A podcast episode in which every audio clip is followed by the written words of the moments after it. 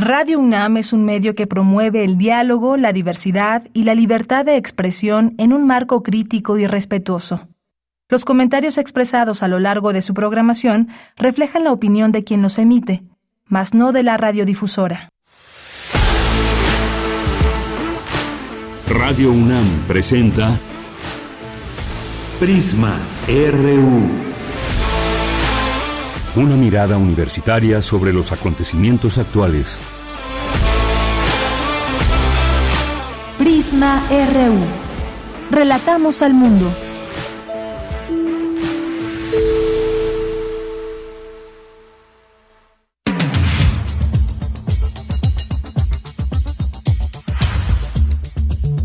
Buenas tardes, muchas gracias por acompañarnos aquí en Prisma RU. Estamos con, eh, comenzando este espacio informativo en vivo desde Adolfo Prieto número 133, donde se encuentran nuestras instalaciones de Radio UNAM. Es la una con cuatro minutos. A nombre de todo el equipo, soy de Yanira Morán. ¿Qué tendremos el día de hoy? Hoy vamos a platicar estas dos miradas que se han dado al respecto del tema del Plan B, que además ya fue publicado en el Diario Oficial de la Federación. ¿Esto qué implicaciones tiene y ya tuvo además. Vamos a platicar de todo esto. Hay una presentación que se dio desde el Instituto de Investigaciones Jurídicas, una opinión técnica sobre la reforma electoral y también vamos a platicar con el director del Programa Universitario de Estudios sobre Democracia, Justicia y Sociedad, el doctor John Ackerman, que nos va a hablar justamente también de este tema, ya el Plan B publicado en el Diario Oficial de la Federación. Pros, contras, qué es lo que enmarca esta reforma, ya estaremos eh, platicando de ello en un momento más. Vamos a tener también una invitación por parte de Vino el Viernes, una agrupación que nos presenta su nuevo material. Vamos a tener también una eh, entrevista aquí en vivo como parte de estos espacios de corriente alterna. Nos visitará María Luisa López, quien está especializada en, en temas de derechos humanos y nos va a hablar de un caso específico una audiencia de disculpa pública por parte de la Fiscalía del Estado de México a las madres de cuatro mujeres víctimas de feminicidio. Vamos a tener también una invitación al curso de investigación feminista para la acción desde los movimientos sociales, enfoques críticos y autocríticos con la doctora Paula Santana. Hoy es día de refractario RU con Javier Contreras. También tendremos Melomanía RU con Dulce Wet, quien también por aquí va a hacer un acto de aparición porque nos va a invitar a escuchar un programa a partir de la próxima semana. Así que quédese aquí en Prisma RU. Desde aquí, relatamos al mundo.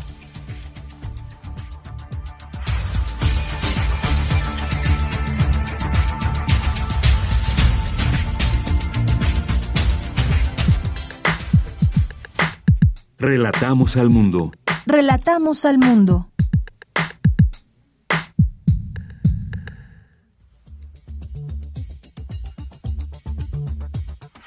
Una con seis minutos y en la información universitaria en resumen, en el marco de la celebración de los 70 años del campus de Ciudad Universitaria, inauguran la exposición Ciudadanía Universitaria.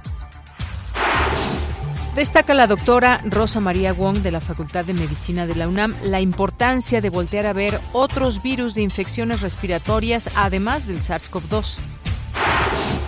En la Ciudad de México habitan 23 especies de murciélagos, se alimentan de insectos, controlan las plagas y polinizan. La gente no debe temerles, ya que son nuestros aliados, señaló Rodrigo Medellín Legorreta, investigador del Instituto de Ecología de la UNAM.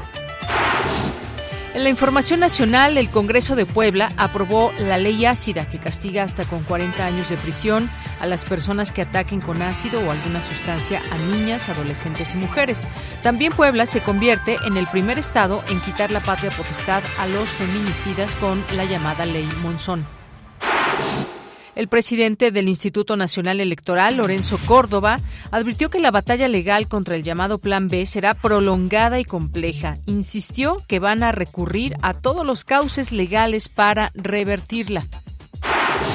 En tanto, el presidente Andrés Manuel López Obrador aseguró que el Plan B de reforma electoral no limita los derechos ciudadanos y, por el contrario, fortalece la democracia. Por su parte, el secretario de Gobernación, Adán Augusto López, negó que los cambios signifiquen el despido masivo de trabajadores. Explicó que con los cambios hechos a la legislación electoral se suprimen privilegios. En más información de este tema, el denominado Plan B pondrá en entredicho todas nuestras garantías institucionales que se han venido construyendo a lo largo de los últimos 40 años en materia electoral, aseguró Jacqueline Pechard de la Facultad de Ciencias Políticas y Sociales de la UNAM. Y en la información internacional, la Organización de las Naciones Unidas y Alemania exigieron hoy, 3 de marzo, una investigación transparente para esclarecer todos los casos de envenenamiento de niñas en colegios de Irán. El alto comisionado para los derechos humanos de Naciones Unidas demandó una investigación transparente y conclusiones públicas. Hoy en la UNAM, ¿qué hacer? ¿Qué escuchar? ¿Y a dónde ir? Recuerda que Radio UNAM lleva a cabo una cobertura especial de la edición número 44 de la Feria Internacional del Libro del Palacio de Minería. En este espacio sonoro podrás conocer los principales eventos que componen dicha feria, como son los homenajes a autores recordados, las presentaciones de las novedades de la industria editorial, la exposición de los temas abordados en las diversas mesas redondas y conferencias, así como un repaso por los diferentes géneros periodísticos, literarios y académicos que se ofrecen. Sigue la cobertura especial que nuestra emisora lleva a cabo de la edición número 44 de la Filminería y sintoniza de jueves a domingo, de 17 a 19 horas, el 96.1 de frecuencia modulada.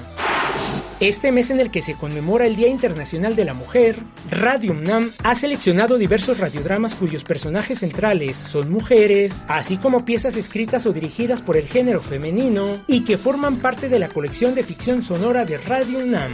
A manera de homenaje, se iniciará con la adaptación radiofónica de una de las obras de Luisa Josefina Hernández, entrañable maestra universitaria recientemente fallecida. Mañana sábado 4 de marzo no te puedes perder tres diálogos sobre la desesperación de Doña Blanca la Sabia, adaptación de la obra teatral de Luisa Josefina Hernández. Doña Blanca y Adelaida, su ama de llaves, razonan sobre el desamor y sus complejidades, la necesidad de llenar vacíos del alma mientras ven que la vida se va terminando. Obra breve que ofrece un pequeño panorama sobre las necesidades y deseos de las mujeres mexicanas en algún momento del siglo XX. No te pierdas este radiodrama y sintoniza mañana en punto de las 20 horas, la frecuencia universitaria de Radio UNAM, 96.1 de. En el marco de la edición número 44 de la Feria Internacional del Libro del Palacio de Minería, se llevará a cabo la presentación del libro Configuraciones de Género y Espacio, coordinado por Angélica Lucía Damián Bernal, Mariana Osorio Plasencia y Mariana Sánchez Vieira. Dicha presentación contará con la participación de la doctora Hortensia Moreno Esparza, docente y académica universitaria. Este evento es organizado por la Facultad de Arquitectura, el Programa Universitario de Estudios sobre la Ciudad, la Facultad de Filosofía y Letras y la Coordinación de Humanidades de la UNAM. La cita es hoy, en punto de las 18 horas, en el Auditorio 6 de la Filminería. No olvides llevar tu cubrebocas.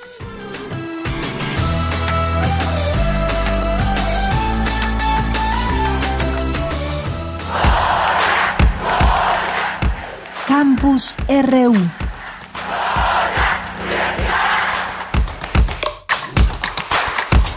Una de la tarde con 12 minutos y iniciamos nuestro campus universitario el día de hoy con Cindy Pérez Ramírez. Inauguran la exposición Ciudadanía Universitaria para conocer cómo vives la UNAM y qué significa para ser parte de la comunidad. Adelante Cindy, muy buenas tardes.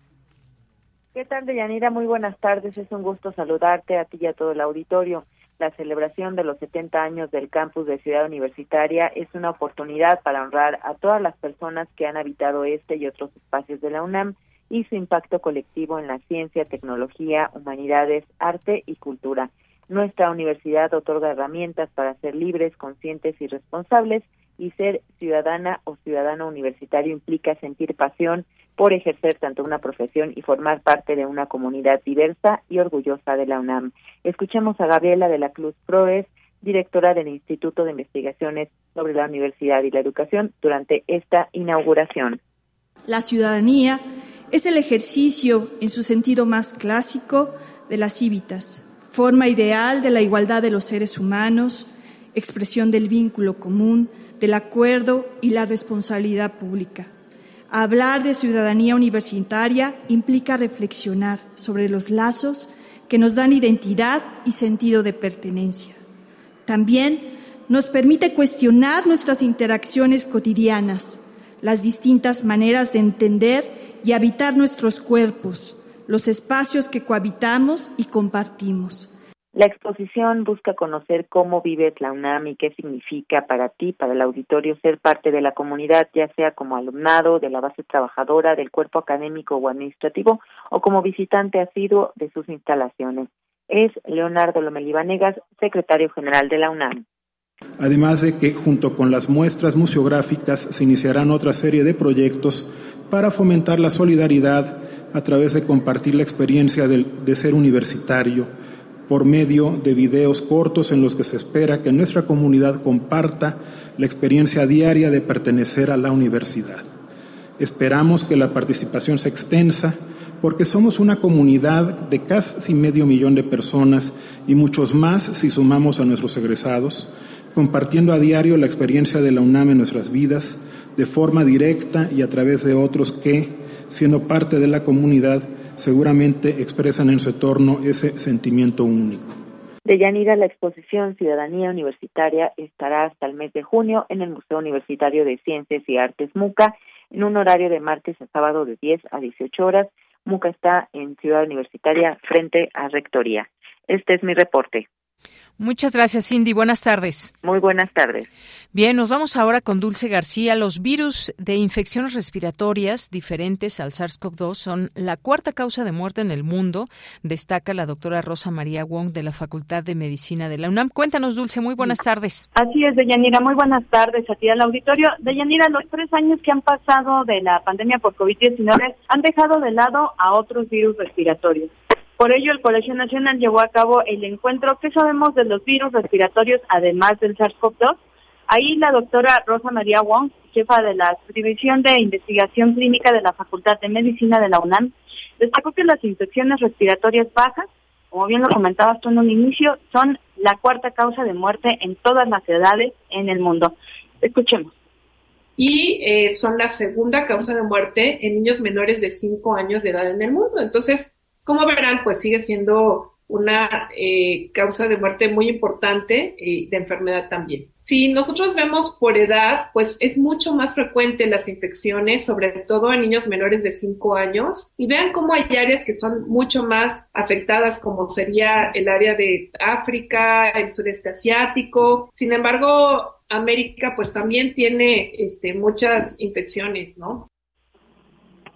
Y bueno, Deyanira agregó que la neumonía a nivel mundial sigue siendo de las primeras causas de muerte en menores de 5 años, lo que se acentúa en las regiones más pobres. Escuchemos nuevamente sus palabras se concentran sobre todo en las regiones mucho más pobres. Sabemos que existen factores de riesgo para que haya eh, infecciones respiratorias en niños. Entonces hay varios como la desnutrición, inmunosupresión, cambios bruscos de temperatura, deficiencias de vitaminas, personas que viven con personas que están fumando, hacinamiento, eh, patógenos que están en la garganta, bajo peso al nacer, infecciones respiratorias virales, infecciones crónicas, cardiopatías y contaminación.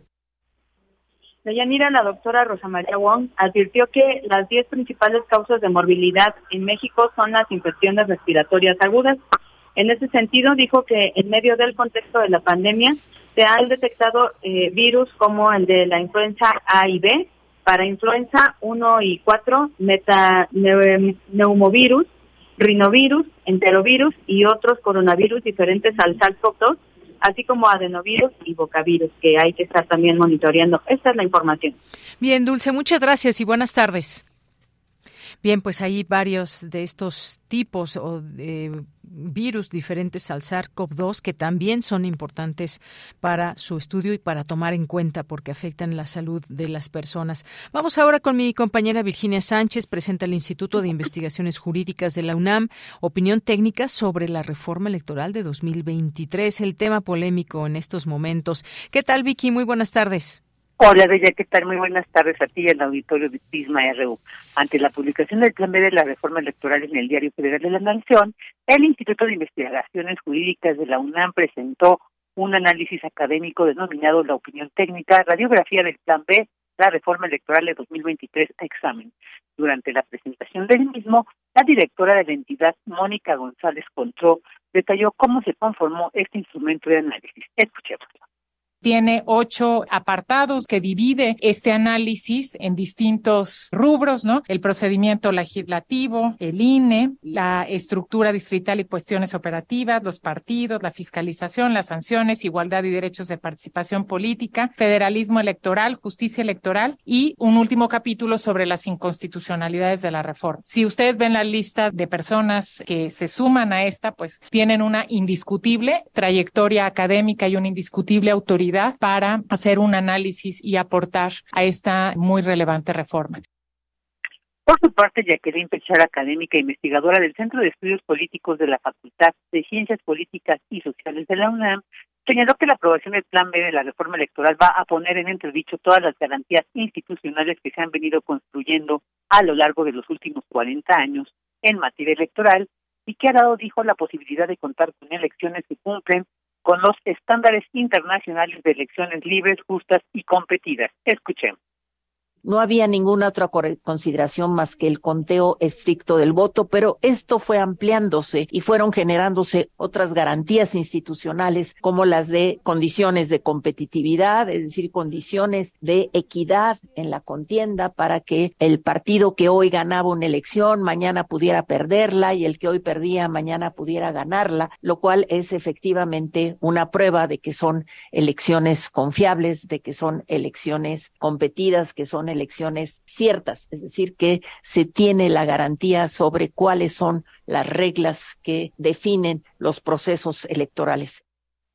Por su parte, Diego Valadez, también del Instituto de Investigaciones Jurídicas, aseguró que en este gran proceso que se vive se están atendiendo en la percepción y análisis de las inconstitucionalidades, pero no en las arbitrariedades que son más, dijo, en un sistema democrático, dar la interdicción de la arbitrariedad, es decir, del uso de la norma de manera no razonable. Finalmente, Francisco Valdés Ugalde del Instituto de Investigaciones Sociales señaló que este estudio técnico confirma los peores augurios de la transición hacia una democracia incompleta. Ella, este es el reporte. Vicky, muchas gracias y buenas tardes. Buenas tardes. Continuamos. Prisma RU. Relatamos al mundo. Pues vamos a seguir charlando sobre este tema, como decíamos, que atraviesa todas estas polémicas, desde qué mirada se le observa, se ve, se critica este plan B. Y vamos a platicar con el doctor John Ackerman, quien es director del Programa Universitario de Estudios sobre Democracia, Justicia y Sociedad, el PUEX. Es investigador del Instituto de Investigaciones Jurídicas de la UNAM, doctor en Sociología Política y, bueno, pues también es profesor ahí en nuestra, en nuestra UNAM. ¿Qué tal, doctor John Ackerman? Buenas tardes. Buenas tardes, querida Deyanira. Un gusto, un honor, como siempre, conversar contigo en, en nuestra gran radio.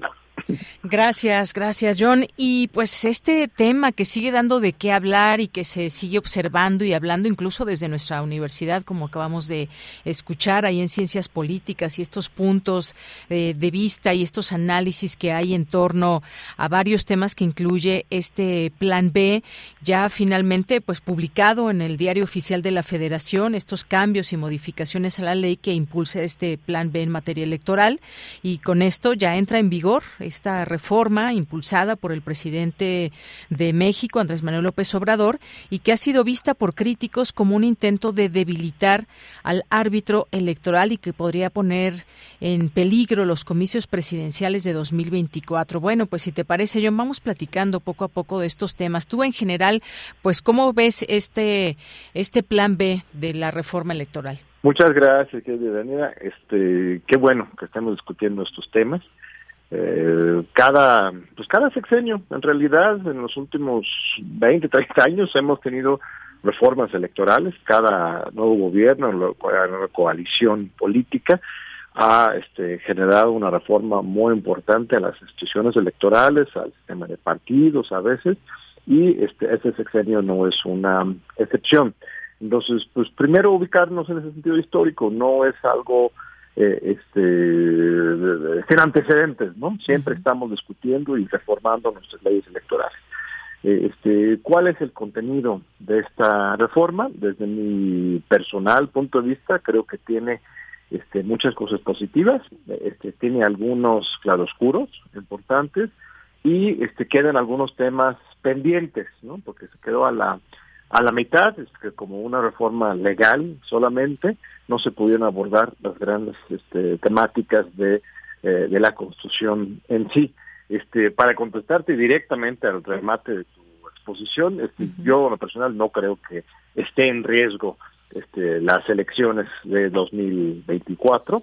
El Instituto Nacional Electoral este, todavía este, pues existe, eso es algo importante aclarar, pero que y funcionando los, de la marcha del domingo, muchos creen que, que alguien en alguna parte quiere desaparecer el INE, pues que tiene que defender al INE de este ataque, esto es falso, el INE sigue, este sigue con el mismo presupuesto que fue aprobado por el Congreso de la Unión el, en, fue octubre, noviembre del año pasado, y será la Cámara de Diputados que decide año con año su presupuesto. Entonces tampoco hay ahorita una afectación a su presupuesto.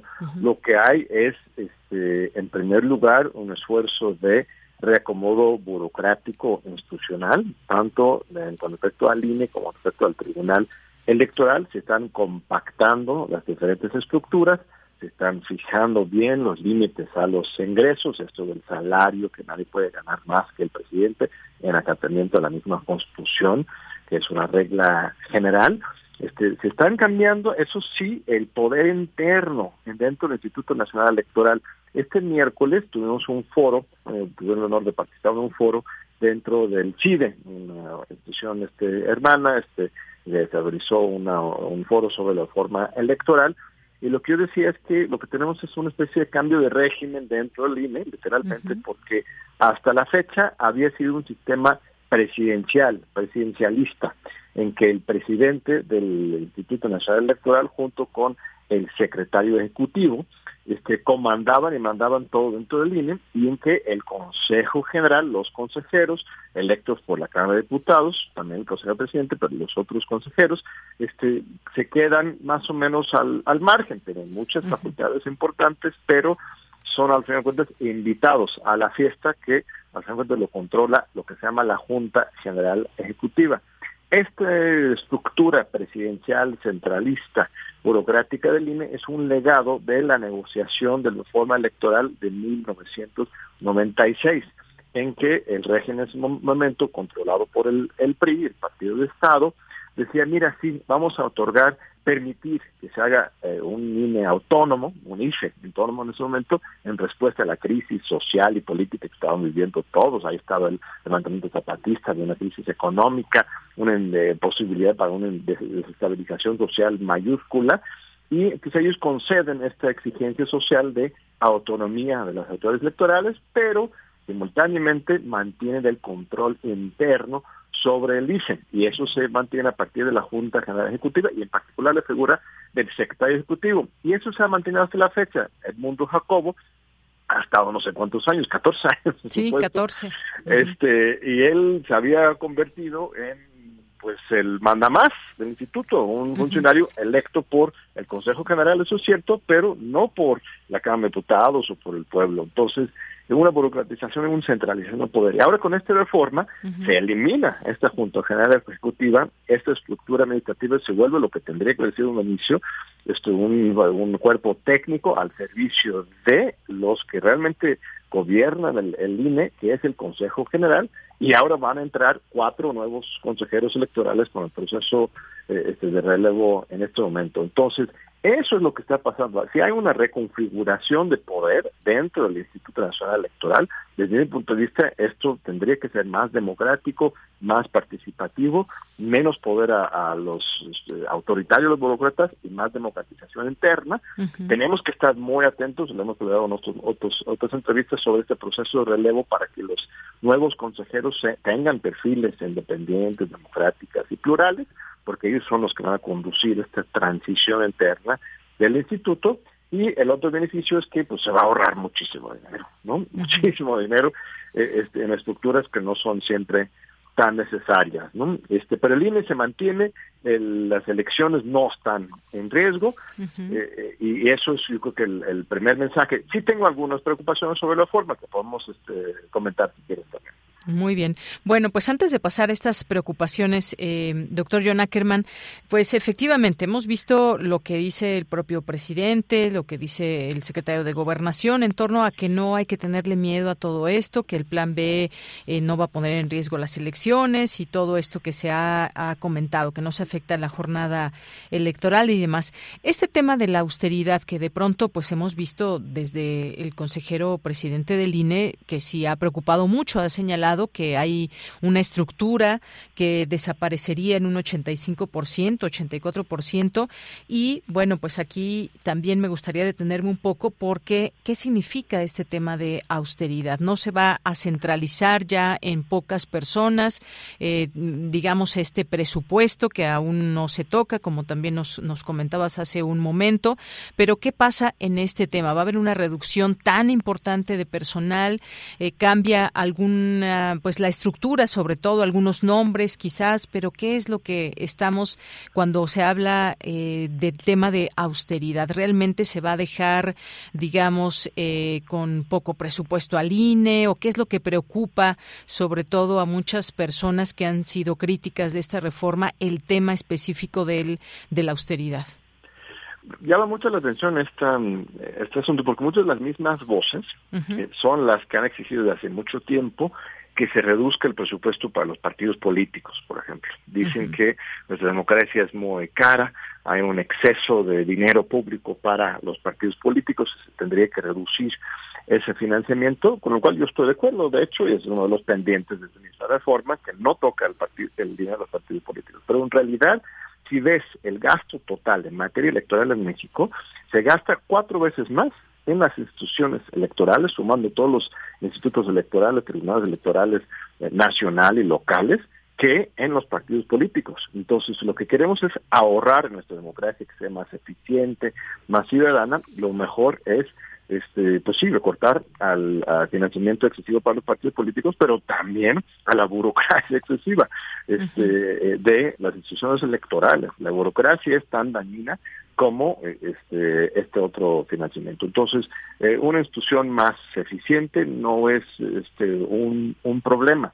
las burocracias suelen eh, pues eh, siempre aumentarse, siempre cada director general quiere tener un subdirector adicional, ¿no? Cada subdirector quiere tener un jefe de unidad adicional, porque con eso expande su poder y su capacidad de influencia dentro de una estructura burocrática. Eso está ampliamente estudiado por los expertos en administración pública y es lo que está pasando en los últimos 30 años. Entonces, pues está muy bien una cortadita al pasto, ¿no? Para que las cosas este, florezcan de nuevo, pero ya con con nuevas este, bases y este, desde un, punto de vista más democrático, insisto, no es que se está centralizando el poder del INE, sino justo lo contrario, se está este, democratizando y haciendo más plural la gobernanza interna de esta institución.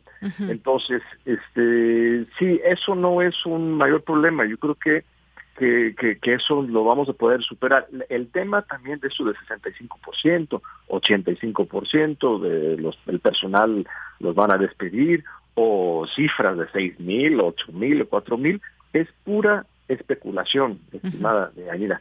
Eh, este, quienes van a tomar estas decisiones con respecto a la compactación de las de las este, estructuras que sobre todo involucran los altos funcionarios, los altos salarios, no este, el servicio civil eh, este, de carrera del, instituto, eh, este, van a ser los consejeros electorales. Eh, este, sobre todo, bueno, ahorita hay este, cuatro que salen, van a entrar cuatro más, y este, son esos 11 consejeros los que van a decidir eh, exactamente por cómo y dónde se aplica esta ley. La ley en ninguna parte dice 35%, 60%, 5% de los funcionarios se tienen que eliminar, ni habla de que 6 mil personas. No, no, no hay nada de eso en la ley. Yo lo he leído, me quedé con la duda porque están manejando con mucha eh, esta autoridad sus números. Me puso a leer, son como 500 páginas, y no, nada, nada, nada. Sí, sí se habla de compactar estructuras, pero no se habla de cantidades. Entonces, eh, eh, este se va a hacer un reingeniería institucional, por supuesto se va a garantizar al, al funcionamiento de la institución, no dudo que por, por supuesto si encuentran que hay este, duplicaciones, duplicidades en diferentes áreas del instituto, pues podría ser que van a tener que reacomodar el personal o incluso despedir a algunas personas, pero esto es para el bien de este, nuestra democracia y nuestras instituciones. No es eh, una destrucción institucional, es una reingeniería que creo que nos va a fortalecer siempre y cuando estos nuevos consejeros realmente tengan este, buenos perfiles este, con visión y con inteligencia. Yo creo que eso es el, el tema central que nos debería ocupar hoy, este, vigilar muy bien este proceso para que el nuevo Consejo General tenga esa sensibilidad, esa autonomía y esa fuerza. Así es, efectivamente, pues sí, queremos que quienes están en esos puestos que son claves, pues que tengan efectivamente el sentido democrático eh, pues muy firme, porque eso es lo que exige la gente a final de cuentas. Ahora, ¿qué pasa, John Ackerman, con todo ese tema de los conteos rápidos? Se hablaba de que pues podría desaparecer o que ya no se iban a poder hacer estos conteos rápidos. ¿Cómo, ¿Cómo analizar esto? Mire, lo que dice la ley, lo único que dice la ley es que adelanta de miércoles a domingo el inicio de los conteos distritales. Eh, yo creo que eh, no tenemos tiempo para explicar así paso a paso todo el asunto, pero para decirlo rápidamente, eh, el sistema como tenemos hoy es que el día de la elección, el domingo, eh, hasta se hacen los conteos rápidos, que es una estimación estadística de los resultados, y se hace el PREP, que es el, cúmulo de todas las actas que va subiéndose a la página web, y luego hasta el miércoles se hacen los conteos oficiales, conteos distritales. Y ahora lo que se está haciendo es que se adelanta los conteos distritales para que inicien el mismo domingo, ¿no? de manera simultánea con el PREP, con los conteos. Esto puede generar una sobrecarga de trabajo para los funcionarios del INE, pero nos también nos da cierta certeza, porque siempre, eh, a mí me pareció muy extraño esto, de que este, hasta el miércoles, o sea, tres días, los paquetes ahí escondidos, resguardados supuestamente, pero son muchos días en que este, puede levantar mucha sospecha, por lo menos, y si no, este, actos incluso indebidos. De, Como pasó en 2006. Acomodando las boletas y todo eso. Son muchos días, tres días, como para esperar simplemente hasta que inicie el conteo formal. Me parece que sí, este, no es mala idea que, que el conteo oficial empieza el momento en que se cierren las casillas. Sí hay unas complicaciones técnicas porque vamos a tener que hacer los tres procesos simultáneos, conteo rápido, PREP y el conteo formal, pero de ninguna manera se elimina alguno de ellos, sino simplemente se adelanta los consejos, los conteos digitales oficiales. O sea, va a seguir funcionando de otra manera, más rápido, digamos. Esperamos que sea más rápido, ya veremos. Sí, ya veremos, exactamente. pero sí, por lo menos se inicia antes, sí. Muy bien. Ahora, eh, pues pasemos a estas preocupaciones o a estos pendientes, digamos, que, que puedan generar cierta, ciertas preguntas. Ah, eh, háblanos de ello, John. Sí, mira, hay, eh, noto en la lectura una especie de obsesión con, con sí atarle las manos al Instituto Nacional Electoral y al Tribunal Electoral, sobre todo con respecto a su posibilidad de garantizar una vida democrática en los partidos políticos. Este, de manera muy explícita, en, estoy contándolo, estoy en una docena de artículos, una y otra vez casi casi se dice lo mismo, se insiste que este, ni el INE ni el Tribunal Electoral este, puedan eh, realmente intervenir en los partidos para asegurar eh, que se respete la ley, ¿no? Y esto es una respuesta al abuso. Yo veo claramente, y lo hemos visto, un abuso eh, en este poder que sí tiene el INE, el Tribunal Electoral, de intervenir en los procesos de selección de dirigentes o de candidaturas en los partidos.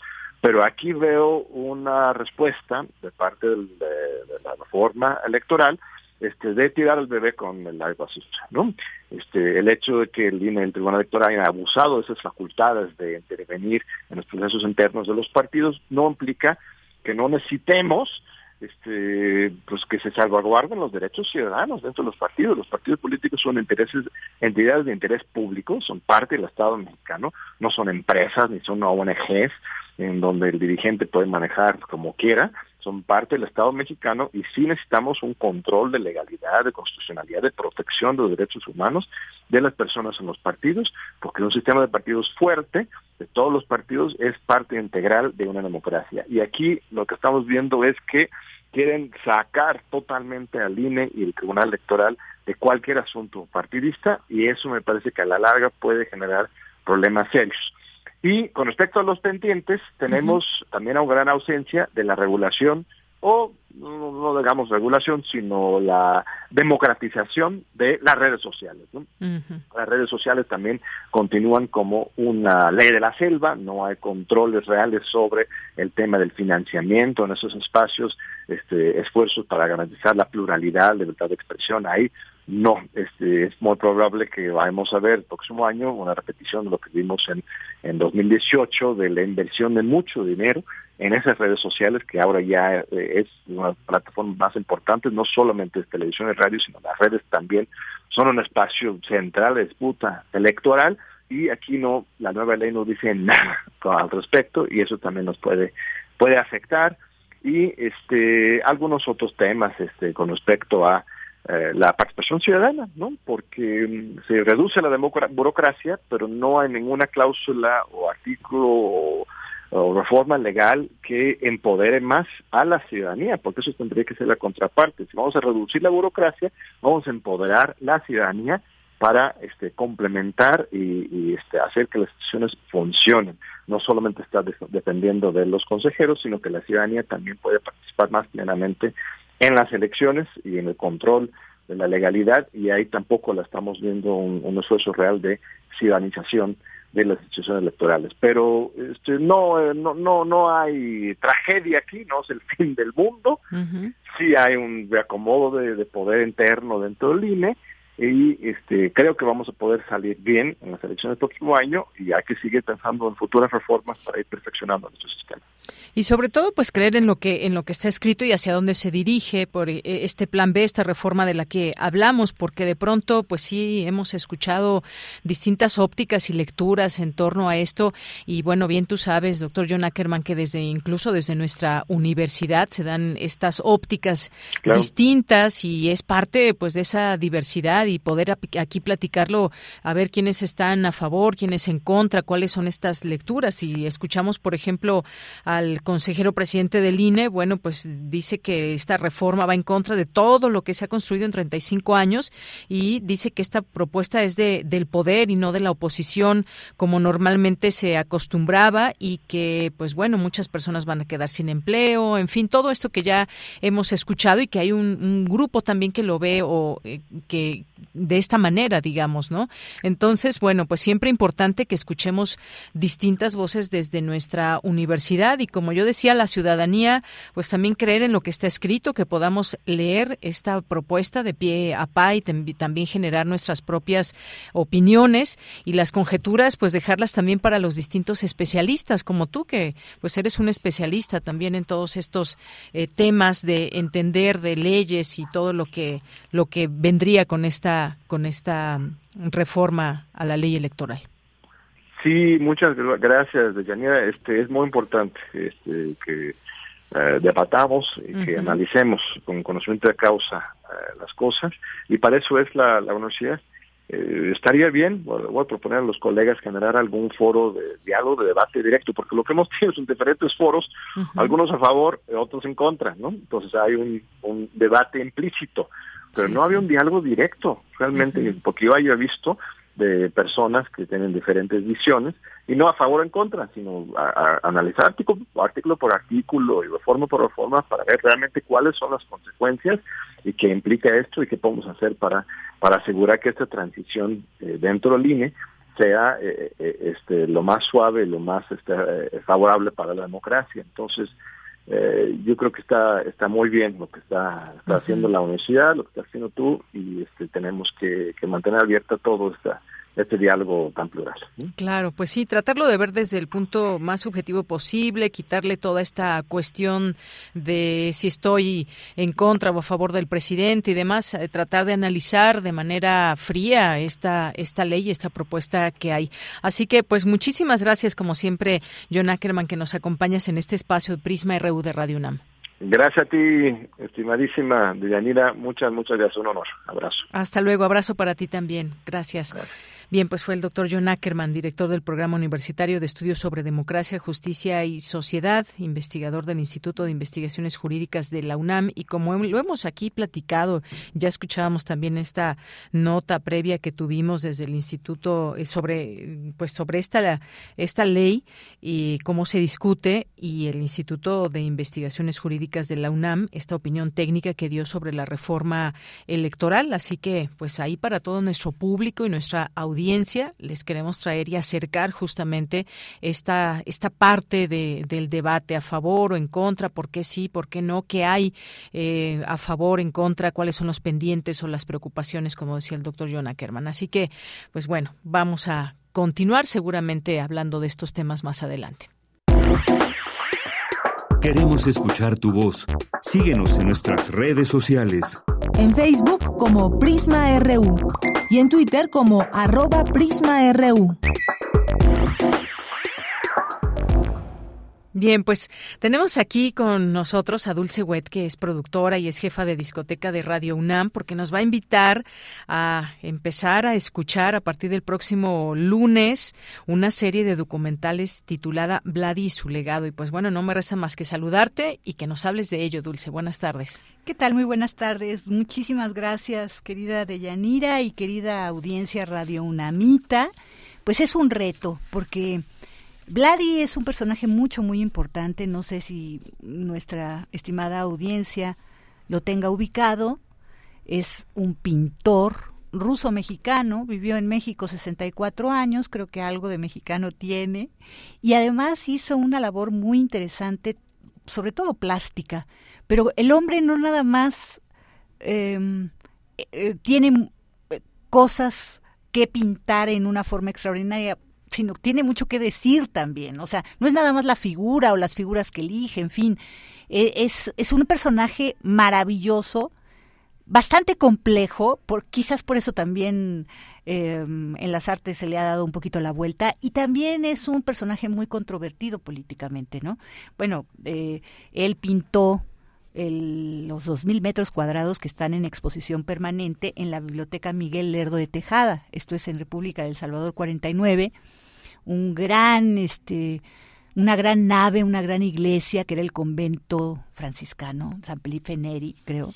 Y este, él lo vio primero años antes de que le hicieran esta encomienda y pinta durante 10 años las revoluciones y los elementos. Entonces, imagínate para él lo importante que son las revoluciones. Sí, son importantes.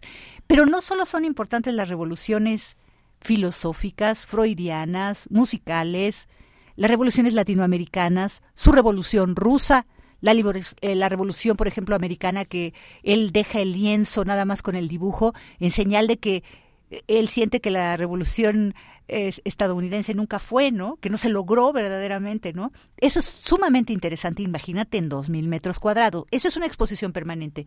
Pero también tenemos ahorita la magna exposición Vladi Revolución y Disidencia, que está en el Colegio de San Ildefonso. Esto en un esfuerzo extraordinario de todas las instituciones. Tú sabes que en el colegio pues está el Instituto Nacional de Bellas Artes, está la UNAM, el, el Instituto de Investigaciones Estéticas, está la UACM, donde hay un acervo muy importante de más de mil obras y donde tienen todos sus cuadernos.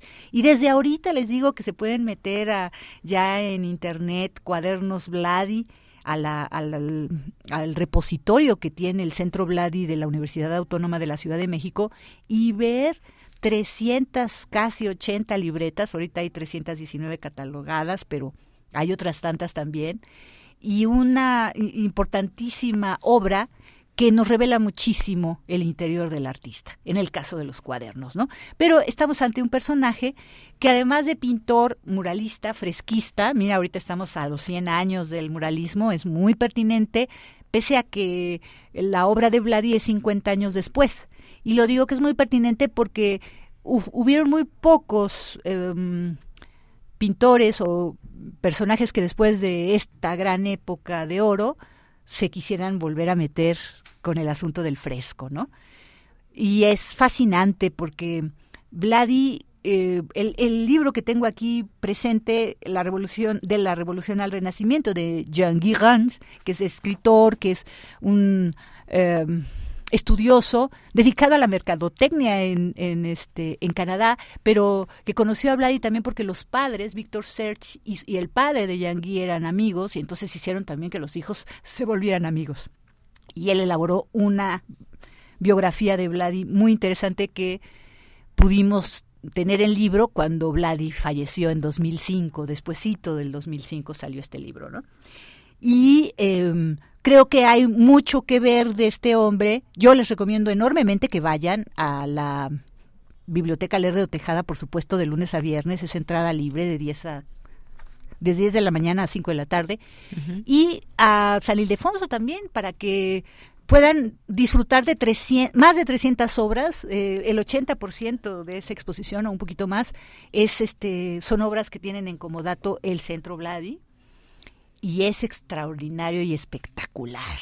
Eh, bueno, la serie documental cuenta con la voz de Vladi gracias al archivo de Víctor Salomón, pero también gracias a al archivo de aquí de nuestra emisora, que es una maravilla nuestra fonoteca, ¿no? Y que hay algunos programas muy interesantes, como el retrato hablado de Elvira García, en donde eh, Vladi se deja ver eh, con todo corazón y emoción.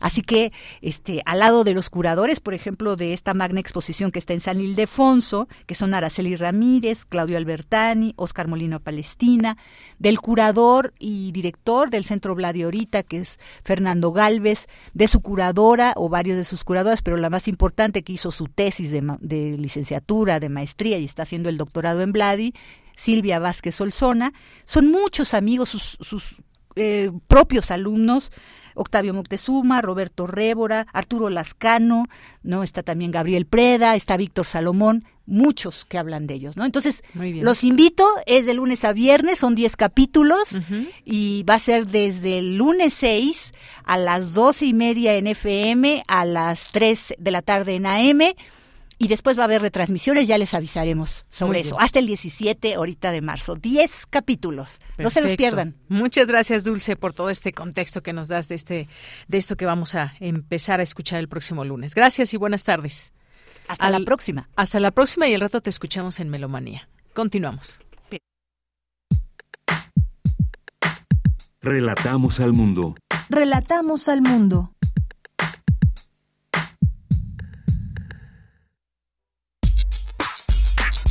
Prisma RU. Relatamos al mundo.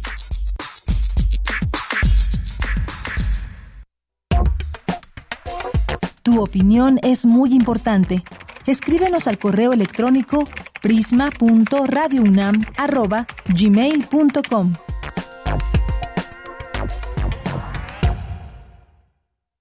Bien, pues eh, vamos a platicar hoy con Vino el Viernes y bueno, hoy vamos a platicar con Jesús Zamora.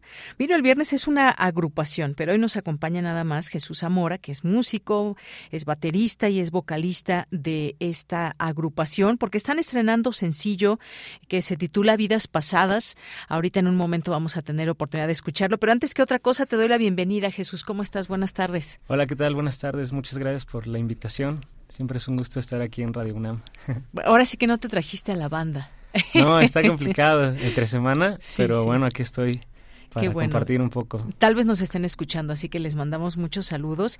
Y, bueno, déjenme recordarles, porque ya en algún momento hemos hablado con ustedes de Vino el Viernes, así se llama esta banda de rock independiente, y que fue creada por ti, por Sergio Chávez y Yael Morales en agosto de 2014, con el propósito de compartir sus emociones, sentimientos y vivencias en cada una de sus letras, que siempre la música nos llena de todo eso, de esos sentimientos, pero eso que sentimos, ¿cómo lo expresamos en la música, que no es cualquier cosa. Cuéntame un poco de este, de este nuevo sencillo que están presentando.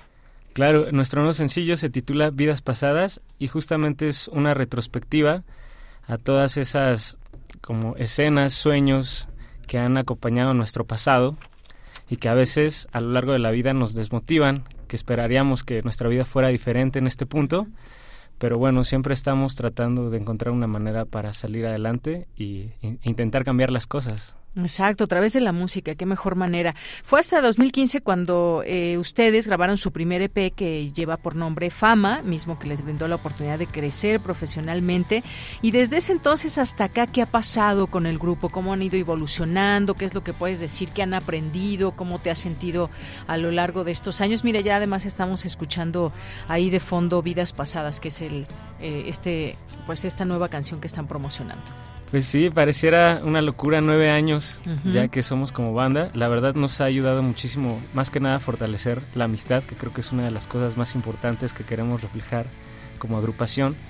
Sobre todo entre Yael, Sergio y yo. Ha habido otros integrantes a lo largo del camino, unos por diversas situaciones han tenido que partir, pero bueno, nosotros nos seguimos aquí manteniendo firmes y tratando de innovar en la forma en la que hacemos música. La pandemia nos dejó como mucha experiencia y desde ese punto nuestra manera de hacer música ha cambiado. Nos tomamos más tiempo para hacer las cosas, lo pensamos más, nos, hemos nos hemos vuelto más perfeccionistas, entonces seguimos tratando de hacer algo nuevo e encontrar nuestra voz en esta agrupación de rock que es vino el viernes. Claro, y que además, bueno, yo mencionaba una de sus canciones, esta de fama, pero ha, habido más, Sin lugar para huir, por ejemplo, Años y Nube, que han sido también parte de todo este esfuerzo y de la historia de vino el viernes.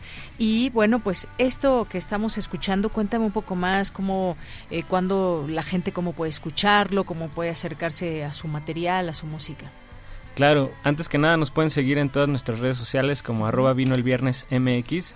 También los invitamos a que nos escuchen en todas las plataformas digitales. Como vino el viernes, justamente esta canción, Vidas Pasadas, la estrenamos hace una semana.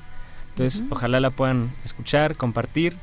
También tiene un video oficial que es una animación de esta retrospectiva, como si fuéramos animales antes de convertirnos en seres humanos. Ojalá lo puedan ver. Es una animación que hizo nuestra amiga Daya Lanis y la verdad quedó bastante, bastante padre. Oye, qué bueno que lo mencionas, porque muchas veces también lo relacionado a la música también tiene su parte visual, por supuesto. Sí. Ya ustedes tendrán oportunidad de escucharlo, así búsquenlo, eh, vino el viernes, Vidas Pasadas, y ahí pueden eh, ver este, este video. Y cuéntame un poco también de, de la letra, de pues de qué nos habla, ya nos imaginamos un poco este tema de Vidas Pasadas, pero qué mejor que nos los digas tú como parte del grupo.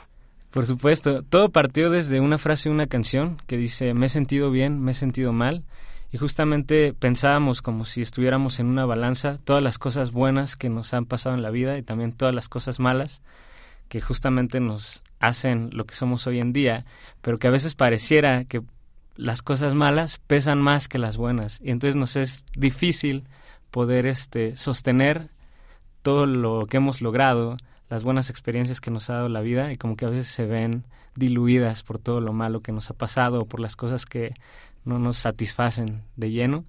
Entonces justamente es una lucha de pues tratar de hacer algo distinto, de que nuestra vida, como lo mencioné anteriormente, sea diferente y de poder encontrar el camino que nos hemos como imaginado o que estamos tratando de ir construyendo a lo largo de esta vida. Claro. Y bueno, cuéntanos, ¿se van a presentar en algún momento, en algún sitio? ¿Cómo pues tienen redes sociales para que la gente también los pueda seguir y en dado caso de haber una presentación, pues que puedan asistir? Sí, por supuesto. Ahorita en abril tenemos un par de presentaciones en Puebla. El 2 de abril vamos a estar en la Feria del Libro de Puebla. Y el 14 de abril nos estaremos presentando en Puebla igual en un foro que se llama Beat 803, abriéndole una banda que se llama Nunca Jamás. En mayo tenemos unas presentaciones en el metro. El metro ha sido como nuestro escenario de toda la vida. En mayo, justamente el 11 y 25 de mayo, ya les estaremos anunciando en, qué estaciones. Pero bueno, también aquí en la Ciudad de México siempre, siempre tratamos de presentarnos en el metro. Muy bien, bueno, pues ya nos, nos harán alguna llamada para que nos recuerden ya cercan a la fecha, en qué estación, a qué hora. Y cuéntame ya para despedirnos casi, escuchar vidas pasadas, ¿qué es lo, digamos, lo, lo, lo más difícil para mantenerse en la música, para mantenerse vigentes, que eh, pues que sigan generando música?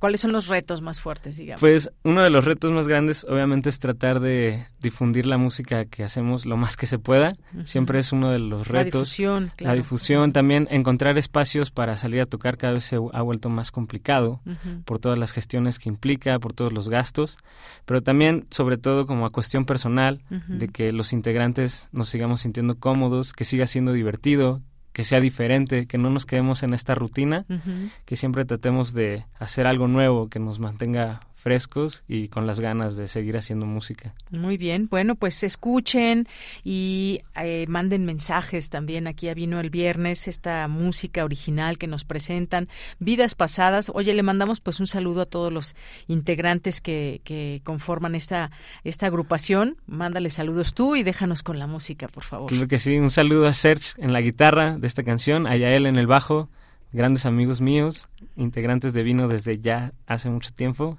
Un saludo para ellos en donde quiera que estén ahorita.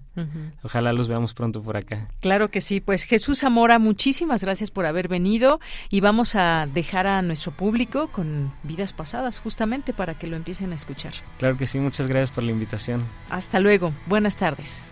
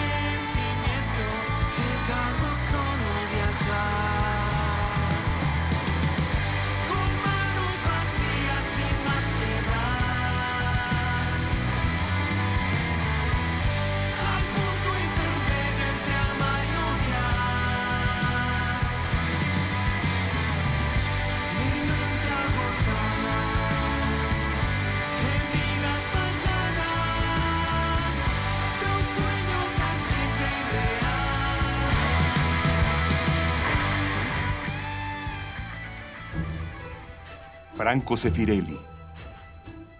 Entre el cine y el teatro. el cine y el teatro. Cien años de su nacimiento. La ópera se convertiría en punto de partida de muchas de sus películas, con grandes de este género como Plácido Domingo y Teresa Stratas.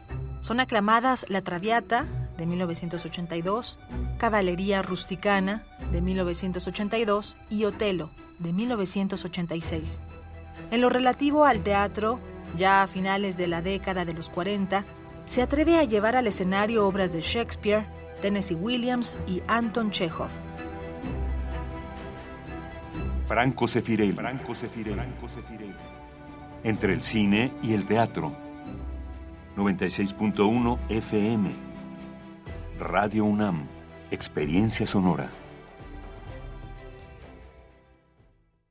Si vas a realizar algún trámite en tu módulo de atención ciudadana, como inscribirte al padrón electoral, actualizar tu domicilio o corrección de datos personales, solo necesitas tres documentos. Una identificación con fotografía, un documento que acredite tu nacionalidad mexicana y un comprobante de domicilio reciente. Conoce más detalles de lo que necesitas para cada tipo de trámite en INE.mx o INETEL 804-33-2000. Mi INE es valioso porque mi INE nos une.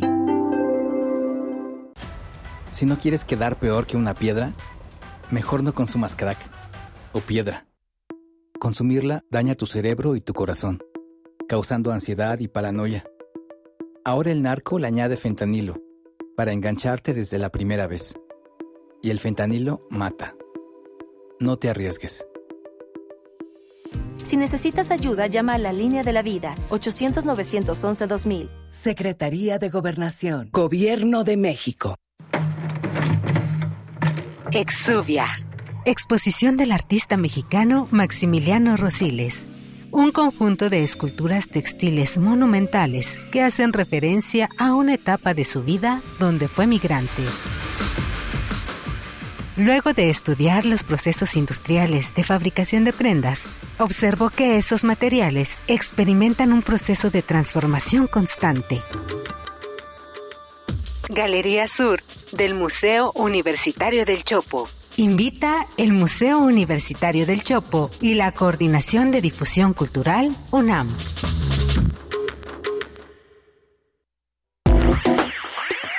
Queremos escuchar tu voz. Síguenos en nuestras redes sociales. En Facebook como Prisma RU y en Twitter como arroba PrismaRU.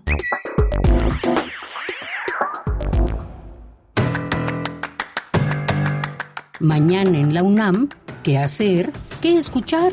¿Y a dónde ir?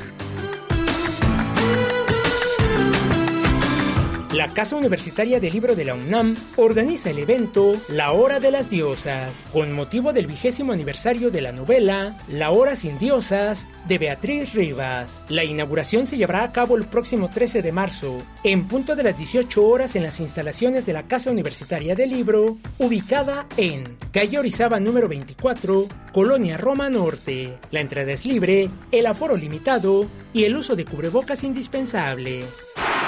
Como parte del ciclo de cine Mujeres Directoras, organizado por la Filmoteca de la UNAM, se llevará a cabo la función de la cinta Silencio Radio, de la directora Juliana Fanjul, que aborda el golpe de censura contra Carmen Aristegui y su equipo durante el sexenio de Enrique Peña Nieto. No te pierdas la función del documental Silencio Radio, que se llevará a cabo hoy, en punto de las 18.30 horas, y mañana sábado a las 16.30 y 18.30 horas, en la sala Carlos Monsiváis del Centro Cultural Universitario. Consulta la cartelera completa del ciclo Mujeres Directoras, que se encuentra disponible en el sitio oficial www.filmoteca.unam.mx.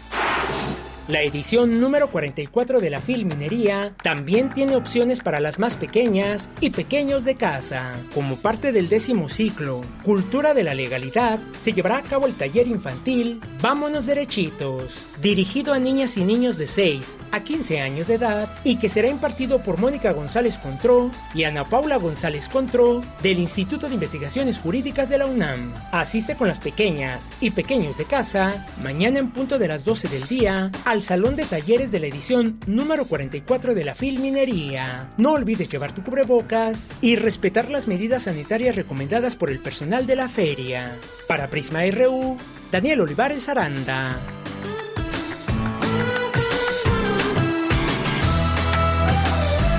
Bien, ya estamos de regreso aquí en Prisma RU en esta segunda hora, iniciando y son las 2 de la tarde con 5 minutos. Muchas gracias porque nos están sintonizando en el 96.1 de FM, en www.radio.unam.mx o en cualquier plataforma que lo hagan. Muchas, muchas gracias y también, por supuesto, por sus comentarios que nos hacen llegar en nuestras redes sociales en arroba Prisma RU en Twitter y Prisma RU en Facebook. Muchos saludos a todas y todos nuestros y nuestros nuestras radioescuchas. Gracias, aquí nos están escuchando y mandando saludos. Jorge Fra nos dice en la mañana salió el secretario de Gobernación, Adán Augusto, a explicar lo que es la reforma del Plan B que se va a aplicar al, al INE. Pero em, pero eso lo tendrían que haber hecho desde hace días antes de la marcha que se hizo para que la gente tuviera una mejor información y saber. Gracias, Jorge. Daniel Sapi también, muchos saludos. Eduardo Mendoza, gracias. A Mapcorp también, muchos saludos. Santiago Luis Enrique Castillo, Verónica Ortiz Herrera nos dice buenas tardes. Me gustaría que invitaran al sociólogo Alfredo Figueroa, exconsejero del IFE, que tiene otros datos sobre el plan B de la reforma electoral. Sí, pues eh, tomamos esta, eh, esta opción que nos dice, esta sugerencia, Verónica, dado que aquí tratamos de reunir esas distintas voces que hay también en torno a este tema y nos eh, sigamos permeando más de lo que significa y los cambios que implicaría esta reforma ya en los hechos y con temas electorales que siempre como ciudadanas y ciudadanos nos interesan. Gracias. Caleidoscopio Muchos saludos también. Gracias a aquí que nos escribe también a, bueno, Caleidoscopia nos dice gracias, Deyanira, por ofrecernos una entrevista con información tan clara y neutra por parte del doctor, doctor John Ackerman. Espero sigan invitando y también a Fabricio Mejía para mantener el diálogo plural tan característico de Prisma RU. Gracias, Caleidoscopia. Y fíjense que pues tenemos opiniones de todo. Hay gente que de repente nos dice, es que hablan solamente mal eh, del gobierno o están hablando bien del gobierno. En fin, tratamos de reunir esas voces y quizás quienes no nos escuchen a diario puedan haber escuchado una entrevista donde tuvimos aquí al, quizás algún analista, algún académico, especialista, que no coincide con algunos puntos, por ejemplo, o con ninguno de este gobierno y lo hace saber a través de sus análisis, o personas que coinciden en algunos puntos y bueno, tratamos de reunir esas voces porque además desde nuestra universidad hay una gran diversidad. Gracias, Caleidoscopia, y seguimos siempre intentando, intentando esa posibilidad de reunir muchas voces. Dicen que la objetividad no existe, pero intentamos por lo menos traer distintas voces a este espacio. Jorge Morán Guzmán nos dice, es necesario ahorrar dinero en la actuación del INE sin riesgos mayores, no somos un país rico. Eh, propongo discutir el tema también de los virus en la evolución de los seres vivos. Muchas gracias, Jorge. Abel Fernández también aquí presente, David Castillo eh, dice, gracias, querido maestro Ackerman, Paloma G. Guzmán, muchas gracias, Mario Navarrete Real Real eh, gracias y bueno, pues sí, algo que posteaba yo en, por la mañana. Cancelan en España cátedras y ponencias de Felipe Calderón. El veredicto de culpable de García Luna influyó en la decisión de, de Fundación Ultraconservadora. El exmandatario lo desmiente en una misiva. Bueno, pues todo esto que deriva de muchas cosas. De pronto yo me imagino si va a alguna de estas eh, cátedras o ponencias el expresidente, pues que se le pueda preguntar, oiga, ¿sabía o no sabía? lo que estaba haciendo su secretario de Seguridad Pública y bueno, pues no sé qué respuesta podría tener. ¿no? Tal vez eso eso lleva a que no asista, no no lo no lo sé con claridad, pero bueno, solamente una pregunta ahí. Gracias Mario por aquí mm, pasarnos un video de lo que estás haciendo para comer, muchas gracias. Eh, también Jorge nos dice, eh, yo sugiero la canción Here Comes the Sun de los Beatles. Muchas gracias. Excelente fin de semana, nos dice eh, también Daniel Monroy. Le mandamos muchos saludos. Eh, muchos saludos a David Castillo, por aquí también presente. Y bueno, pues a nuestras amigas y amigos de la Revista Mexicana de Sociología, a Diana, a Adrián Covarrubias, muchas gracias. Y a las personas que se vayan sumando, aquí seguimos leyendo sus comentarios, como el de Eduardo Mendoza. Nos dice un, un gusto escucharles. Buen fin de semana para todos. Y bueno, pues muchas gracias. Aquí les seguimos leyendo. Continuamos. Corriente Alterna. Unidad de Investigaciones Periodísticas. Un espacio de la Coordinación de Difusión Cultural de la UNAM.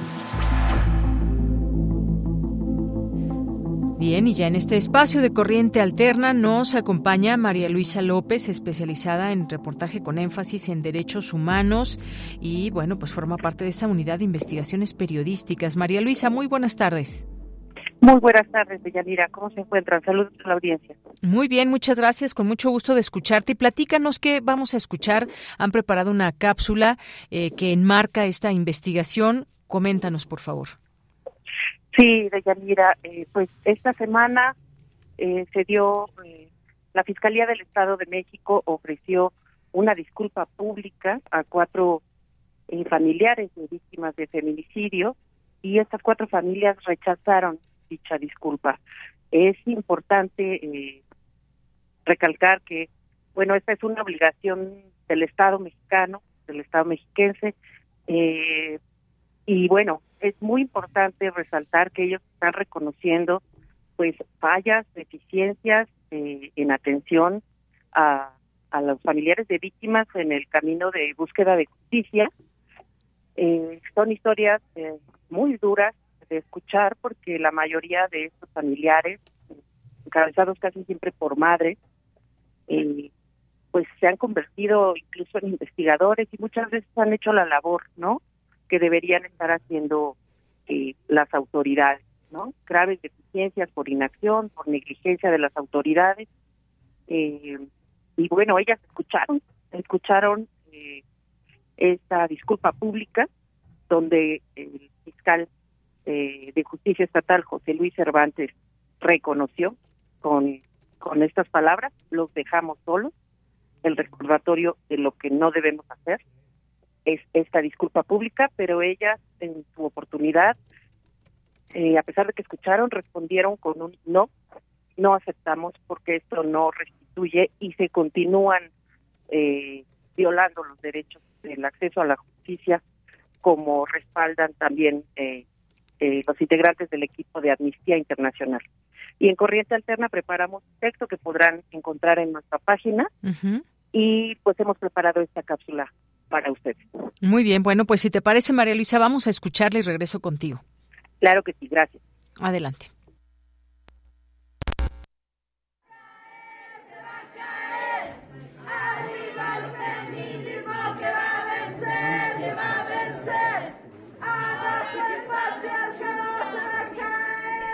Yo sé que a mí no me han asesinado, pero el 2 de julio se llevaron mi tranquilidad después de que autoridades de Chimalhuacán no quisieran salir a buscar a mi hermana. A pesar de que Chimalhuacán ya contaba con una alerta por violencia de género desde el 2015. Luego de que nosotras, su familia, tuviéramos que salir a hacer su trabajo, buscarla en la colonia, pedir cámaras, pedir la sábana de llamadas. Cuando fue asesinada, Diana estaba embarazada. Corriente alterna. Laura Velázquez Florencio encontró el cuerpo de su hermana, por búsqueda propia y no de autoridades, en el piso del CEMEFO de Nezahualcóyotl, ese oscuro julio de 2017. Una imagen que quedó tatuada en su memoria. Como fueron tan omisos de dejar su cuerpo en el piso junto a otros cuerpos en un estado alto de descomposición. Una imagen que jamás se me olvidará. Mi hermana estuvo a punto de ser enviada a la fosa común por esos servidores públicos cómplices de toda la violencia feminicida. Lidia, la madre de Laura, también está presente en el auditorio de la Fiscalía General del Estado de México. Se ofrece disculpa pública a cuatro familias de víctimas de feminicidio por las negligencias y violencias cometidas en las investigaciones penales de los cuatro casos documentados por Amnistía Internacional.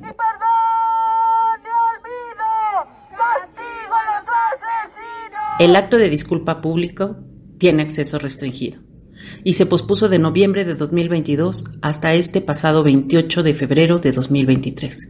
Ahí, frente a las familias de Nadia Muciño Márquez, Daniela Sánchez Curiel, Diana Velázquez Florencio y Julia Sosa Conde, se escucha la disculpa pública como parte y obligación de la propia Fiscalía del Estado de México, que no fue capaz de garantizar a las víctimas su derecho a la vida, la integridad y libertades personales.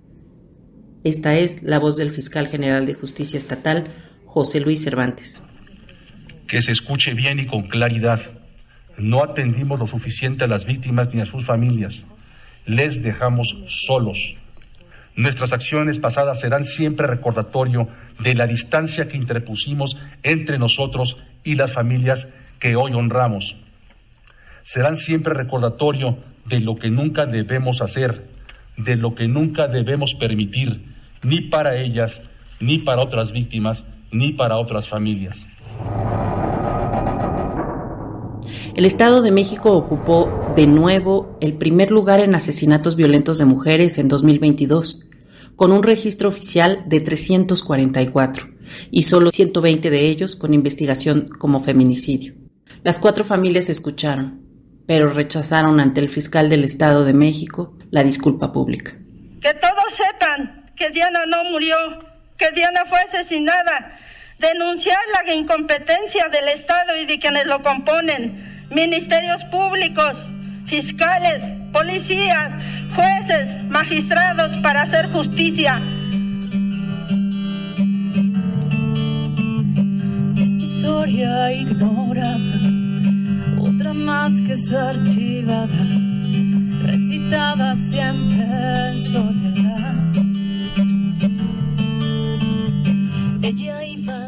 Al término del acto oficial, Lu Ruenes y Regina de Obando interpretaron la canción hasta ser escuchadas. Se quedó corriendo sin volar. El auditorio de la Fiscalía General de Justicia del Estado de México huele a ausencia y a silencio. Afuera, los familiares vuelven a tomar el megáfono.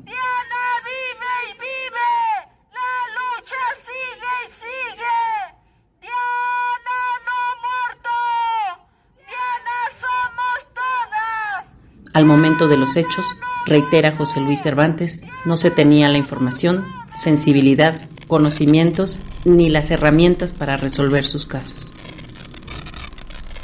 Corriente alterna. María Luisa, pues muchas gracias por este, este trabajo que pasamos de la tristeza al coraje, a la impotencia y estos casos en donde pues se suman otro y otro y otro y los números siguen eh, creciendo desafortunadamente, así como muchas veces la impunidad. Pues ahí está las familias que rechazaron esta disculpa pública de la Fiscalía del Estado de México. Un, un trabajo pues bastante, bastante clarificador de cómo, de cómo muchas veces las cosas pasan y cómo las víctimas que ya no están, pero se quedan las víctimas, que son también las familias.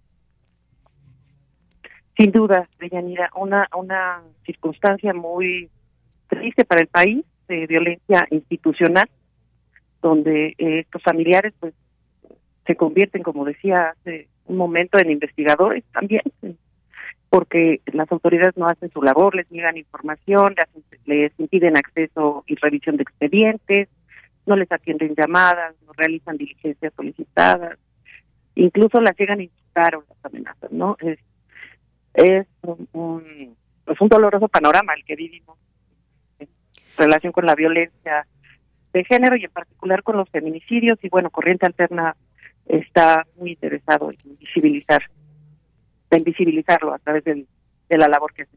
Así es. Te agradecemos el espacio. Claro, pues no, pues gracias a ustedes y efectivamente, pues eh, el tema del feminicidio que pues prácticamente podemos hablar de esta grave situación en todo el país, en el Estado de México, pues ahí están las cifras que, que, que están y que se pueden consultar y que pues también no solamente el hecho en sí, sino que falta con todo ese tema de la procuración de justicia y una vez más las familias que salen y hacen muchas veces el trabajo que también tendrían que el trabajo que tendrían que hacer las autoridades. Pues muchas gracias, María Luisa López. Tú eres mentora de esta unidad de investigaciones periodísticas de Corriente Alterna y en esta ocasión, pues gracias por traernos este, este tema y que sigamos informándonos y conociendo más de cerca. Ya se pueden eh, leer, nos decías, este trabajo en la página.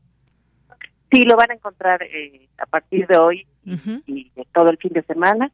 Eh, les invitamos a, a que pasen a, a conocerlo. Gracias, claro Gracias, María Saludos a la audiencia. Gracias, buenas tardes, hasta luego. Buenas tardes. Pues fue María Luisa López quien eh, nos presenta este reportaje, este trabajo mm, que hacen ahí en la Unidad de Investigaciones Periodísticas de Corriente Alterna, que ustedes pueden ya conocer a partir de hoy, como bien nos indica ella, en www eh, corrientealterna.unam.mx y en este caso específico hablando pues de esta audiencia de disculpa pública las razones también de la familia por eh, para rechazarla y el trabajo de esta fiscalía del Estado de México y en este caso muy en particular de estas familias de cuatro de cuatro mujeres víctimas de feminicidio. Pues ahí está este tema y todo lo que pueden encontrar al respecto, este reportaje ya en su amplitud en esta página a partir del día de hoy. Pues gracias como siempre a nuestras amigas y amigos de Corriente Alterna. Tu opinión es muy importante. Escríbenos al correo electrónico prisma.radiounam@gmail.com.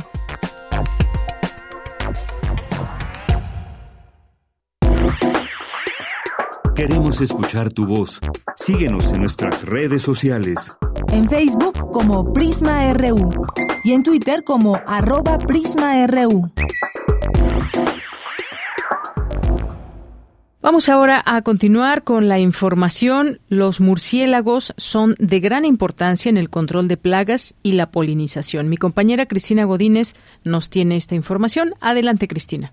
Hola, ¿qué tal, Deyanira? Un saludo para ti y para el auditorio de Prisma RU. En lo que va de 2023 se han registrado seis avistamientos de grupos de murciélagos en la Ciudad de México. Estos se alimentan principalmente de cactus en flor y no representan un problema para el ser humano afirmó el doctor Rodrigo Medellín. Al impartir el taller Apreciación, Identificación y Manejo de Murciélagos en la capital del país, el investigador del Instituto de Ecología de la UNAM explicó las bondades y beneficios ofrecidos por estos mamíferos al ambiente. Medellín Negorreta comentó que se debe decir a la gente que no tenga miedo a los murciélagos, ya que son nuestros aliados y los debemos cuidar. Además, es importante que los expertos de protección civil u otras entidades sepan cómo manejarlos cuando alguno entre en espacios como las oficinas. El taller que se impartió en Universum incluyó charlas en las cuales se explicó de dónde provienen mitos y realidades sobre enfermedades, especialmente la rabia. Rodrigo Medellín indicó que en la Ciudad de México habitan 23 especies de murciélagos, lo que representa una mayor variedad en comparación con las que viven en Canadá o en Reino Unido. Varios de ellos se alimentan de insectos, así como del néctar y el polen de las flores, por lo que se desplazan en los zoológicos de Chapultepec y de Aragón, al igual que en el Jardín Botánico de Ciudad Universitaria. Y durante el verano se les podría avistar en cualquier plaza o sitio que tenga luces blancas. De Yanira, el investigador aseguró que el riesgo de contagio de enfermedades como la rabia es baja, razón por la cual la gente no debe tenerles miedo. Este es mi reporte. Buenas tardes. Gracias, Cristina Godínez. Continuamos ahora con Radio Francia Internacional. Relatamos al mundo. Relatamos al mundo.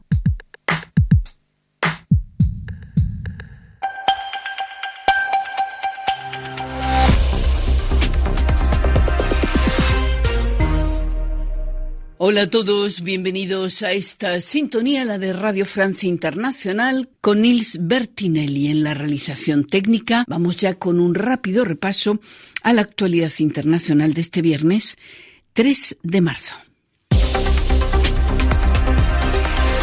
Carmele Gallubo. El descontento no afloja en Grecia. El accidente ferroviario que dejó 57 muertos ha provocado una ola de indignación al poner en evidencia las deficiencias crónicas de la red de trenes. En la capital, Atenas, miles de personas se manifestaron de nuevo hoy y hay muchas otras convocatorias en otras ciudades del país bajo el lema Lloramos nuestros muertos, pedimos la verdad.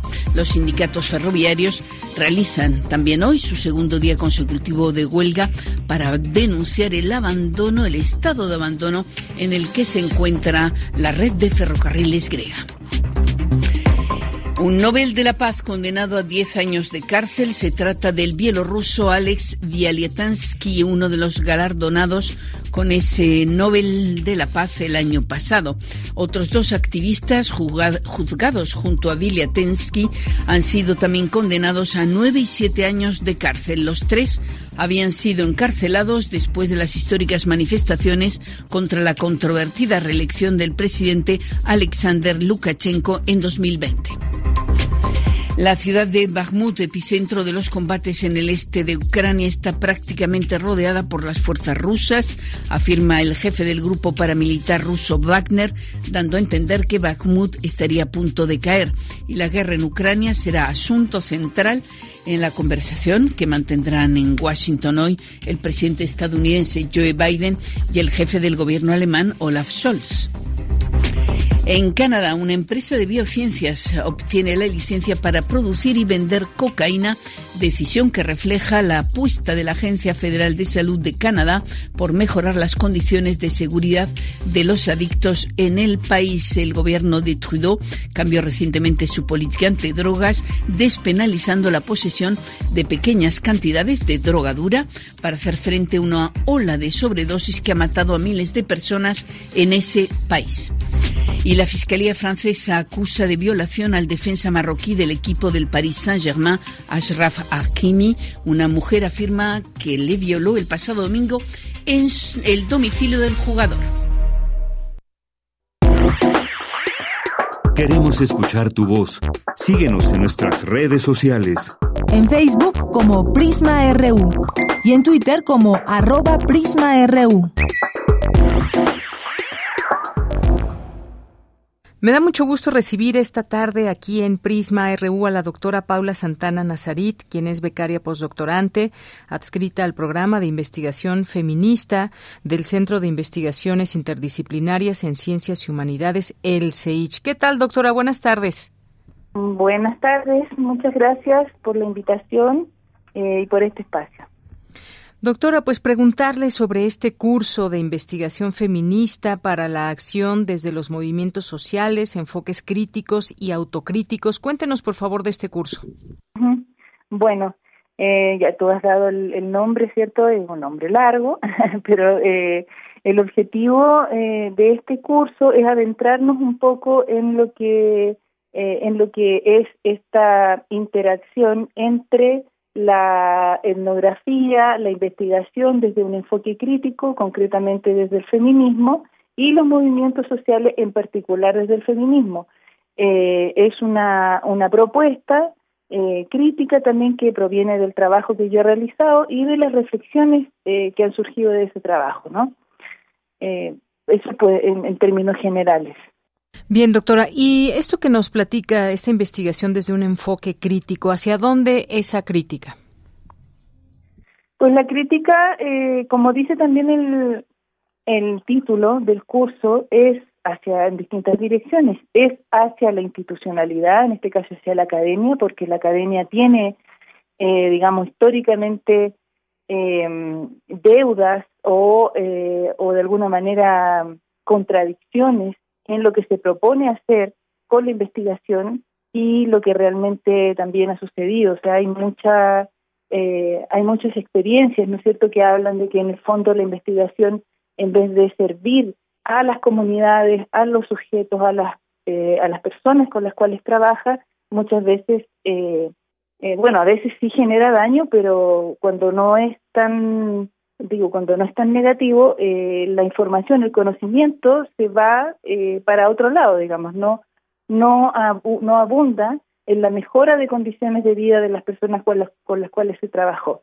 Entonces, por, en ese sentido, la crítica iría directamente también a la academia, pero eh, por otro lado, eh, como son está es un curso abierto igual a personas que que han hecho investigación, que son investigadores e investigadoras, pero también a personas de movimientos sociales que consideran que la herramienta de la investigación es útil, ¿no? Y que es algo que también hay que incorporar al trabajo de los movimientos sociales para justamente profundizar eh, la transformación que se quiere hacer en, en donde trabajan.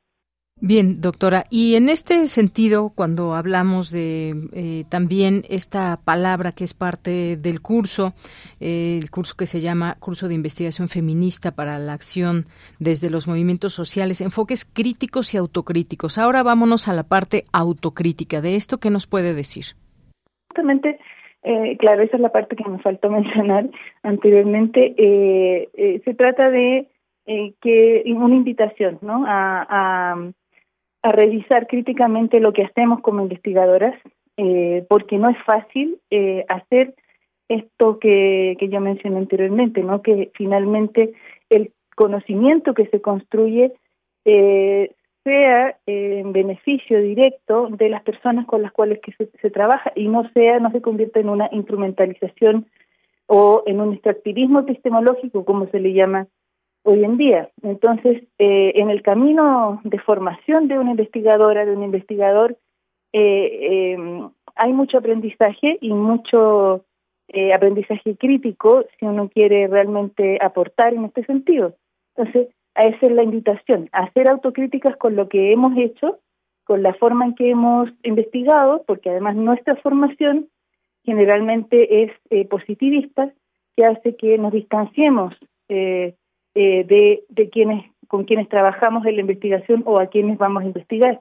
Entonces, hay muchas cosas que hemos adquirido y que tenemos que tomar conciencia de que son prácticas que pues que podemos cambiar, ¿no? Claro, sí, doctora.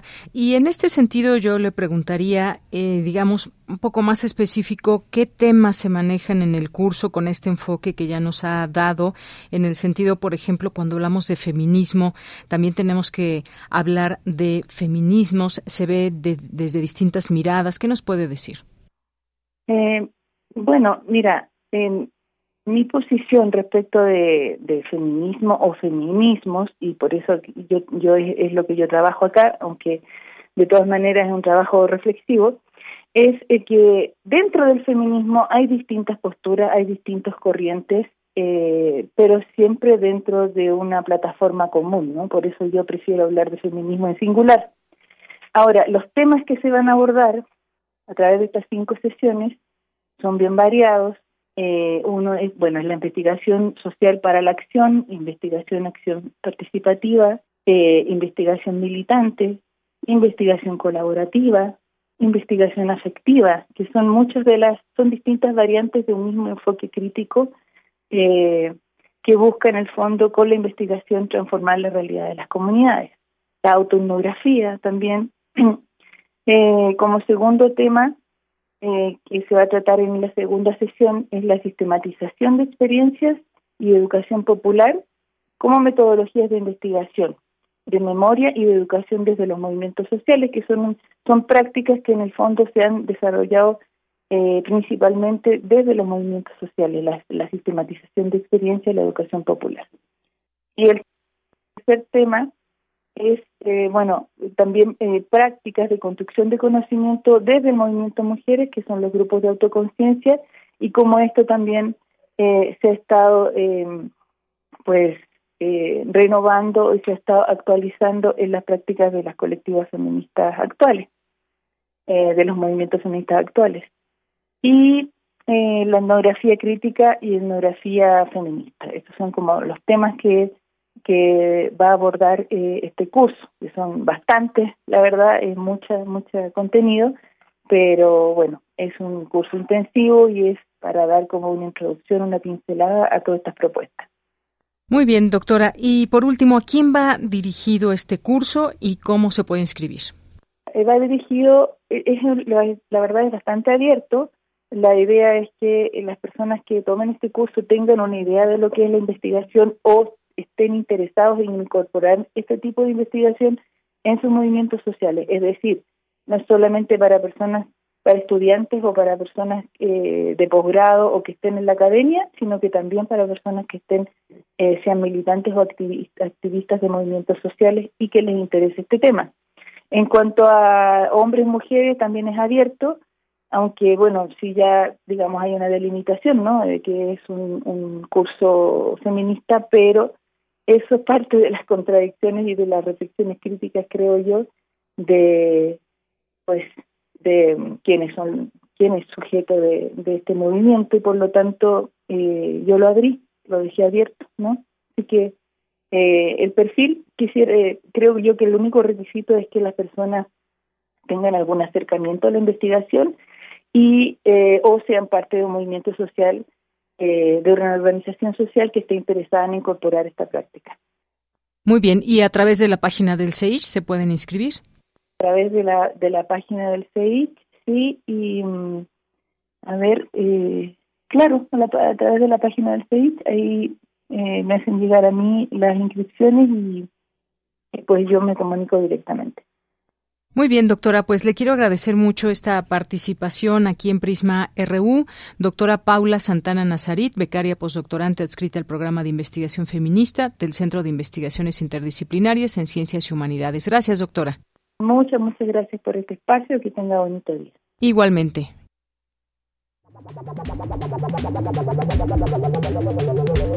El refractario, RU. Me da mucho gusto, como cada viernes, recibir aquí en este espacio al maestro Javier Contreras, quien es maestro en Derecho, profesor de la Facultad de Derecho y de la FESA Catlán. Javier, ¿cómo estás? Buenas tardes. Hola, ¿qué tal, Deyanira? Muy buena tarde para ti y para todo nuestro amable auditorio en Prisma RU. Vamos terminando la semana y resulta que han habido cambios institucionales importantes en nuestra universidad y con ello me refiero a la llegada del nuevo abogado general, el abogado Concha Yantú, quien va a tomar las riendas ahora no solamente de todos los procesos jurídicos que debe enfrentar la universidad, sino en este tema de relevancia nacional respecto a su papel como secretario técnico de los diferentes comités jurisdiccionales de la UNAM, entre ellos atendiendo el ya famoso caso de la ministra Yasmín Esquivel. Este nombramiento hecho por el rector Enrique Graue me parece que responde cabalmente a las exigencias de una buena parte de la comunidad universitaria e incluso del país respecto de agotar hasta la última instancia de lo que ha estado sucediendo con este tema en la Suprema Corte de Justicia creo que la legitimidad de la persona está más que afectada, y con esto me refiero a la ministra Yasmín Esquivel, y esta lavada de cara en la abogacía general de nuestra universidad me parece que va a renovar los brillos, los ánimos, para poder conducir una investigación y llegar al fondo de esto, por supuesto, como ha anunciado la propia universidad, acatando a cabalidad todas las resoluciones judiciales hasta el momento dictadas, entre ellos las suspensiones concedidas. Con esto, vale la pena mencionar que en ningún momento se nos ha callado recientemente la posibilidad que tenemos de comunicar y de informar a la ciudadanía, a nuestros radioescuchas, a las y los universitarios, y que ahora la suspensión que queda eh, en pie todavía, pues habla de esta suspensión de las acciones del Comité de Ética de nuestra universidad de cara a los resultados de la investigación que hagan sobre la tesis de dudosa procedencia de esta persona, falta de moralidad y ética. Muy bien, Javier, pues muchas gracias por esta por este análisis de ahora pues este nombramiento con el abogado general de la UNAM y el caso específico, este caso específico que ha llevado pues a mucha polémica el de Yasmín Esquivel. Y hay otro tema, Javier, que me gustaría a ti como abogado preguntarte y tiene que ver con el poder judicial y esto que hemos visto últimas eh, últimas acciones que nos expliques desde pues tu punto de vista y tu análisis de pronto se ha visto en los medios de comunicación que Francisco Javier García Cabeza de Vaca obtuvo un amparo para evitar una detención. Vemos que se absorbió a Rosario Robles. Estamos eh, también un poco antes las cuentas de la esposa de García Luna que fueron desbloqueadas y también pues el tema de Juan Collado. Cuéntame un poco cómo entender todo esto. Bueno, este es un asunto importante porque en ocasiones se dan eh, una mala información, una mala perspectiva a la ciudadanía respecto de los procedimientos jurisdiccionales. A ver, pongamos un ejemplo.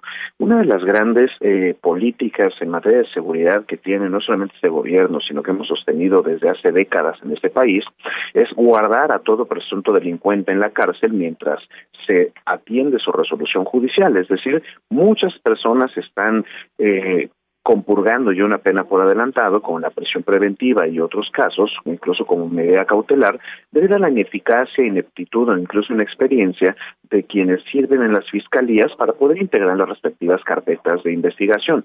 Incluso se habla de este fenómeno de la puerta giratoria, toda vez que la ineptitud de esos servidores públicos llega a ser tal que integran mal las carpetas, afectan la garantía de debido proceso y esto provoca que las personas, sean culpables o no, salgan en libertad por violaciones al debido proceso. Ahora, en estos casos concretos a los que tú refieres, querida Deyanira, pues nosotros estamos en presencia no solamente de mandatos judiciales, sino también de peticiones de las mismas fiscalías. Las fiscalías pueden cambiar la forma en la que están acusando a las personas para que lleven sus procesos en libertad o que los lleven en este caso con una pena adelantada, compurgando ya desde la cárcel. Por supuesto, esto no significa que las personas sean culpables, eso se determina hasta que exista una sentencia. Puede ser el caso de eh, Rosario Robles, puede ser el caso de estas cuentas bancarias, pero lo que tenemos en la mesa es un fenómeno muy semejante, es decir, la falta de conocimiento, la socialización, mejor dicho, la divulgación del conocimiento jurídico en tanto estas garantías procesales judiciales.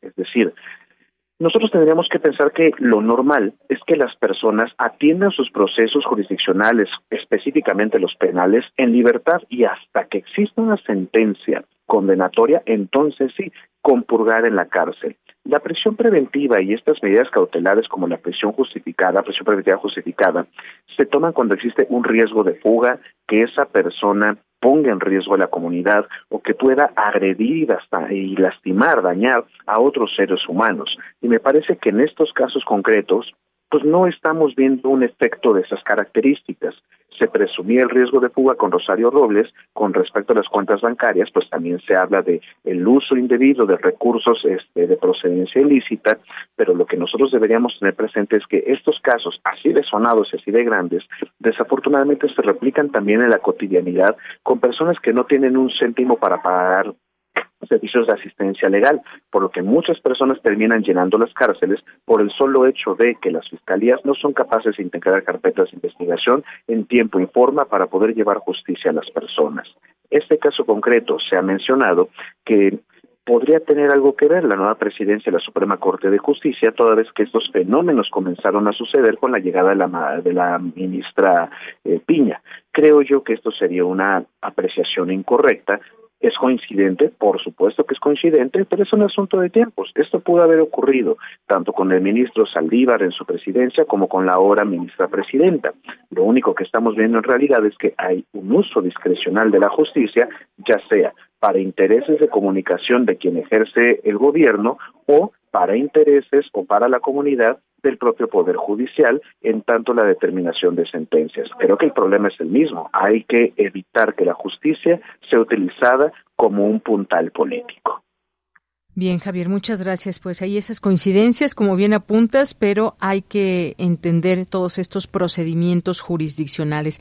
Y por último, tenemos este tema de los jóvenes que fueron asesinados allá en Nuevo Laredo, Tamaulipas. Me gustaría que nos des tu punto de vista con respecto a lo que se sabe, cómo se dio esta situación y la parte, sobre todo, que se cuestiona desde la sociedad el actuar de las Fuerzas Armadas en este país.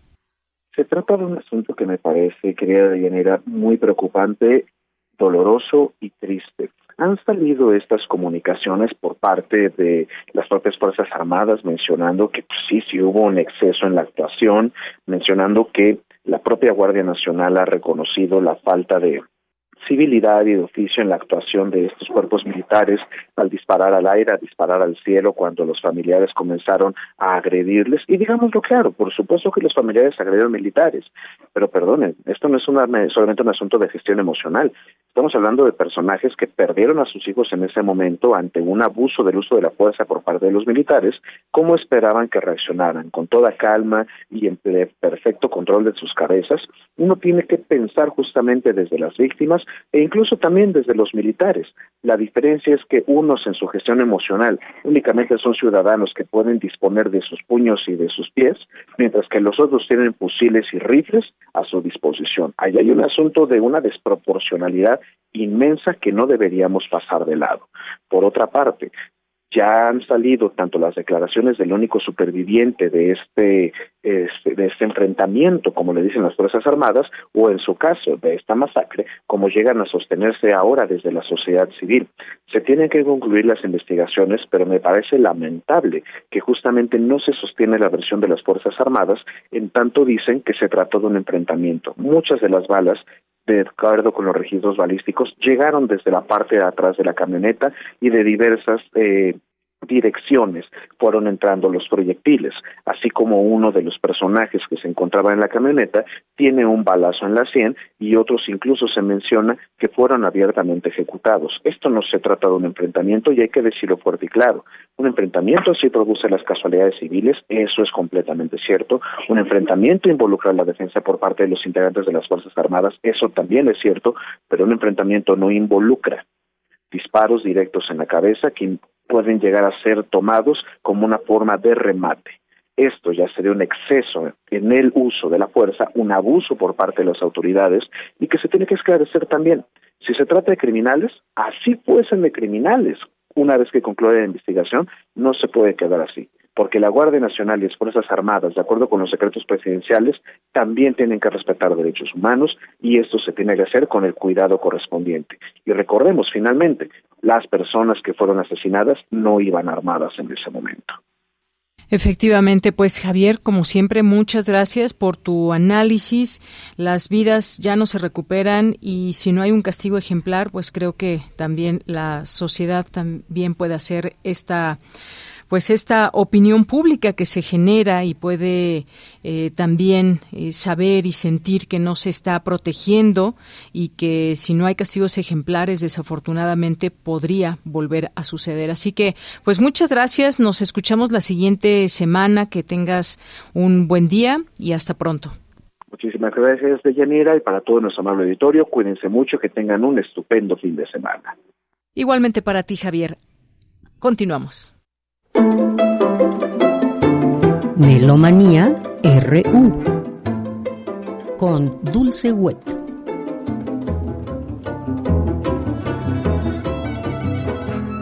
Vamos ahora con Dulce Wet y su melomanía.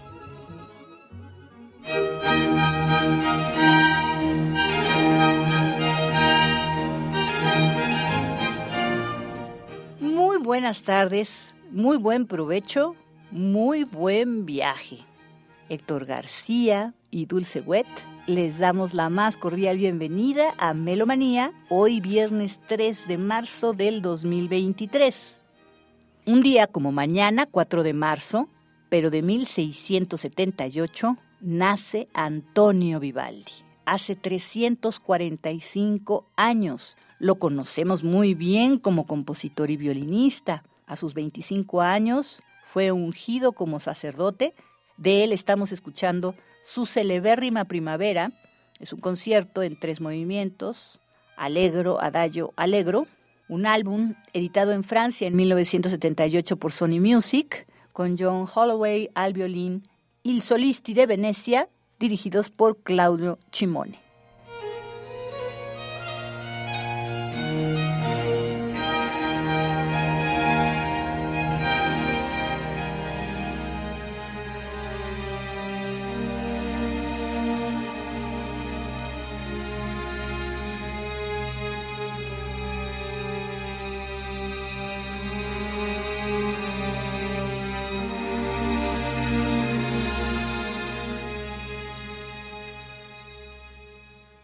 Nos vamos con la invitación de Rodrigo Macías, director huésped, a los conciertos de la Orquesta Filarmónica de la UNAM. Este fin de semana tendremos el octavo programa.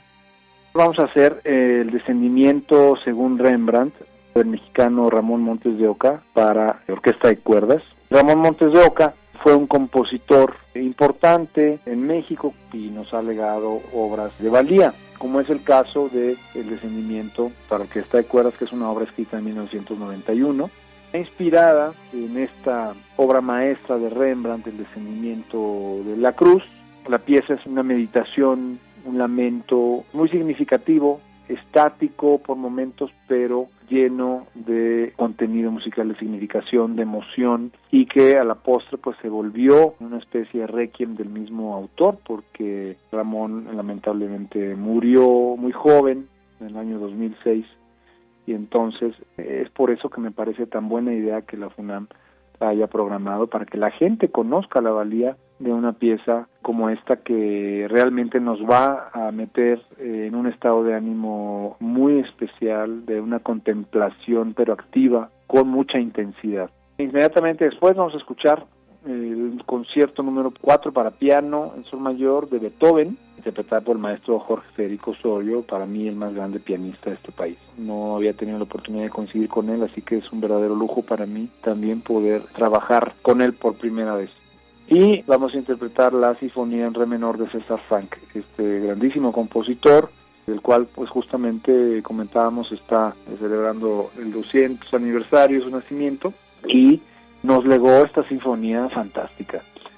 Musicalmente eh, llamaríamos cíclica porque en su sinfonía podemos escuchar muy claramente el mismo material, diríamos eh, los mismos motivos en los tres movimientos, así que son reconocibles al oído muy fácilmente y esto le da una unidad, una cohesión importantísima a la obra. Estamos ante una obra maestra, llena de inventiva, llena de emoción también, que es un favorito del público y de las orquestas. Así que eh, me siento pues muy afortunado de poder dirigir esta semana a la FUNAM, este programa con música tan exquisita.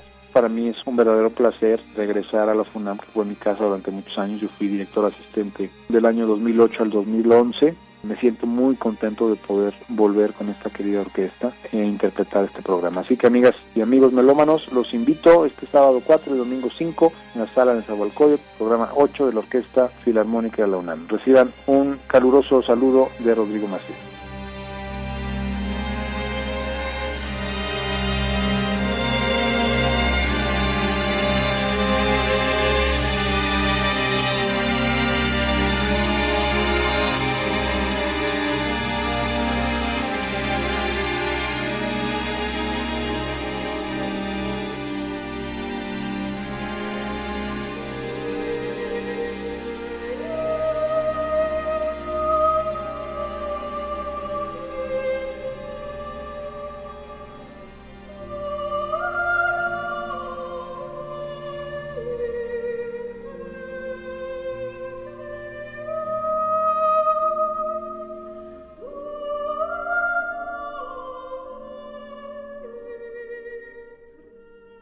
Muy buenas tardes, estimados amigos.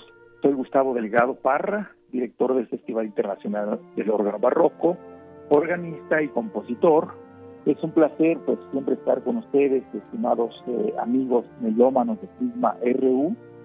El siguiente concierto que tenemos dentro del Festival Internacional del Órgano Barroco, que en este año está llegando a su trigésima primera edición, tenemos a la maestra Julieta González Priña, que es mexicano, que vive en Polonia, y al maestro Abdel Rizabak al órgano. Julieta González es una soprano estupenda que domina un amplio repertorio.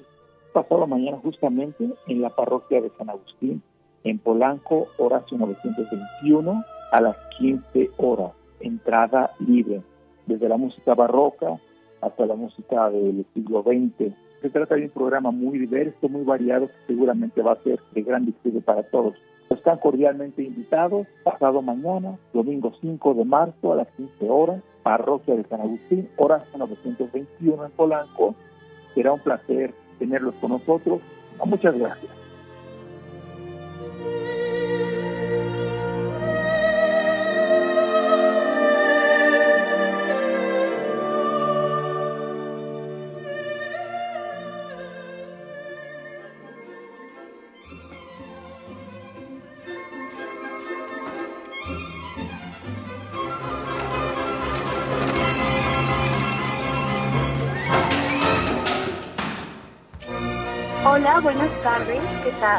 Mi nombre es Valeria Mayaud y soy primera solista de la Compañía Nacional de Danza. Y junto con mis compañeros de la Compañía Nacional de Danza los quiero invitar a que no se pierdan del ballet La Filma Malgardé, La Niña Malcriada. Esta pieza es una obra muy importante ya que se estrenó justo en la época de la Revolución Francesa y relata la historia entre Lisette y Colin, dos enamorados que deberán enfrentarse a una serie de obstáculos interpuestos por su mamá, la mamá de Lisette, la mamá Simón. La madre se quiere meter tanto en la vida de Lisette para casarla con un joven rico, sin importarle que ella esté enamorada de Colin. Estas funciones estarán presentándose en el Teatro de la Danza Guillermina Bravo, en el Centro Cultural del Bosque, desde el 4 de marzo hasta el 30 de abril a la 1 de la tarde, todos los sábados y domingos. Y es entrada libre por lo que hay que llegar a tiempo nada más, un poco antes de la obra y entrar. Estamos muy emocionados por compartirles, creo que es una obra que es para todos y es muy divertida y muy cómica. Los esperamos, no se lo pueden perder, ahí nos vemos.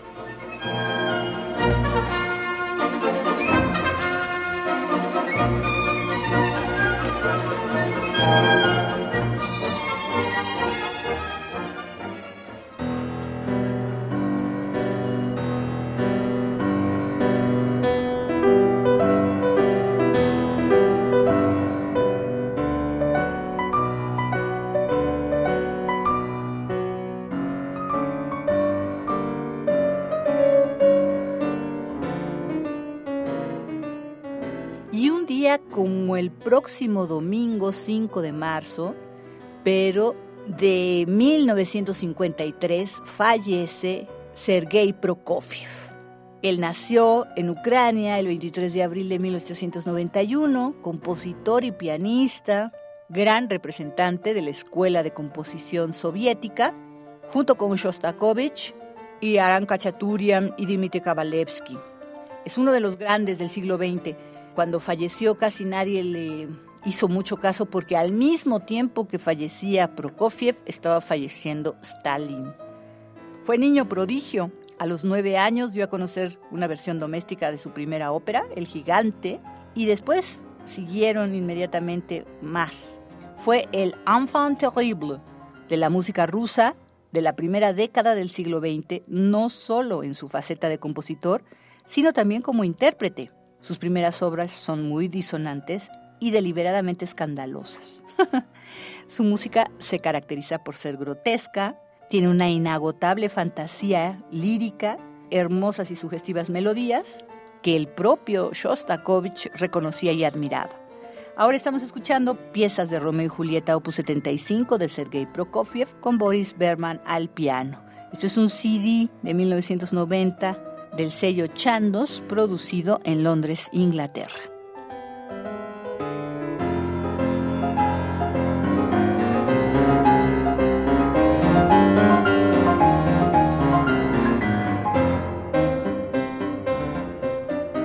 Y hasta aquí Melomanía de hoy, viernes 3 de marzo del 2023.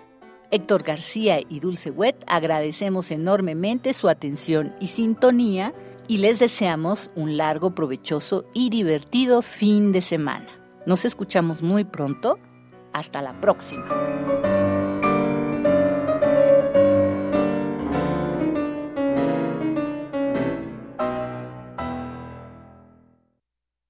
Nos despedimos. Muchas gracias por su atención. Que pasen un gran fin de semana. Les esperamos el próximo lunes en punto de la una de la tarde aquí en Prisma RU.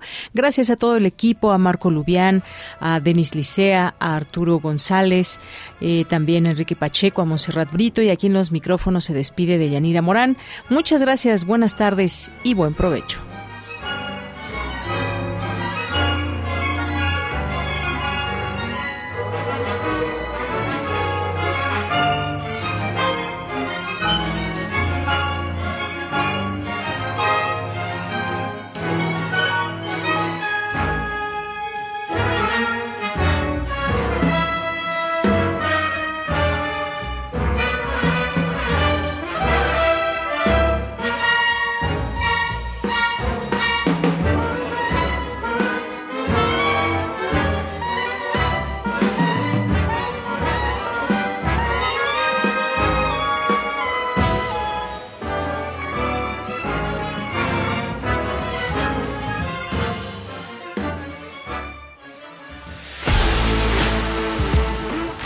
Radio UNAM presentó Prisma RU. Una mirada universitaria sobre los acontecimientos actuales. Prisma RU. Relatamos al mundo.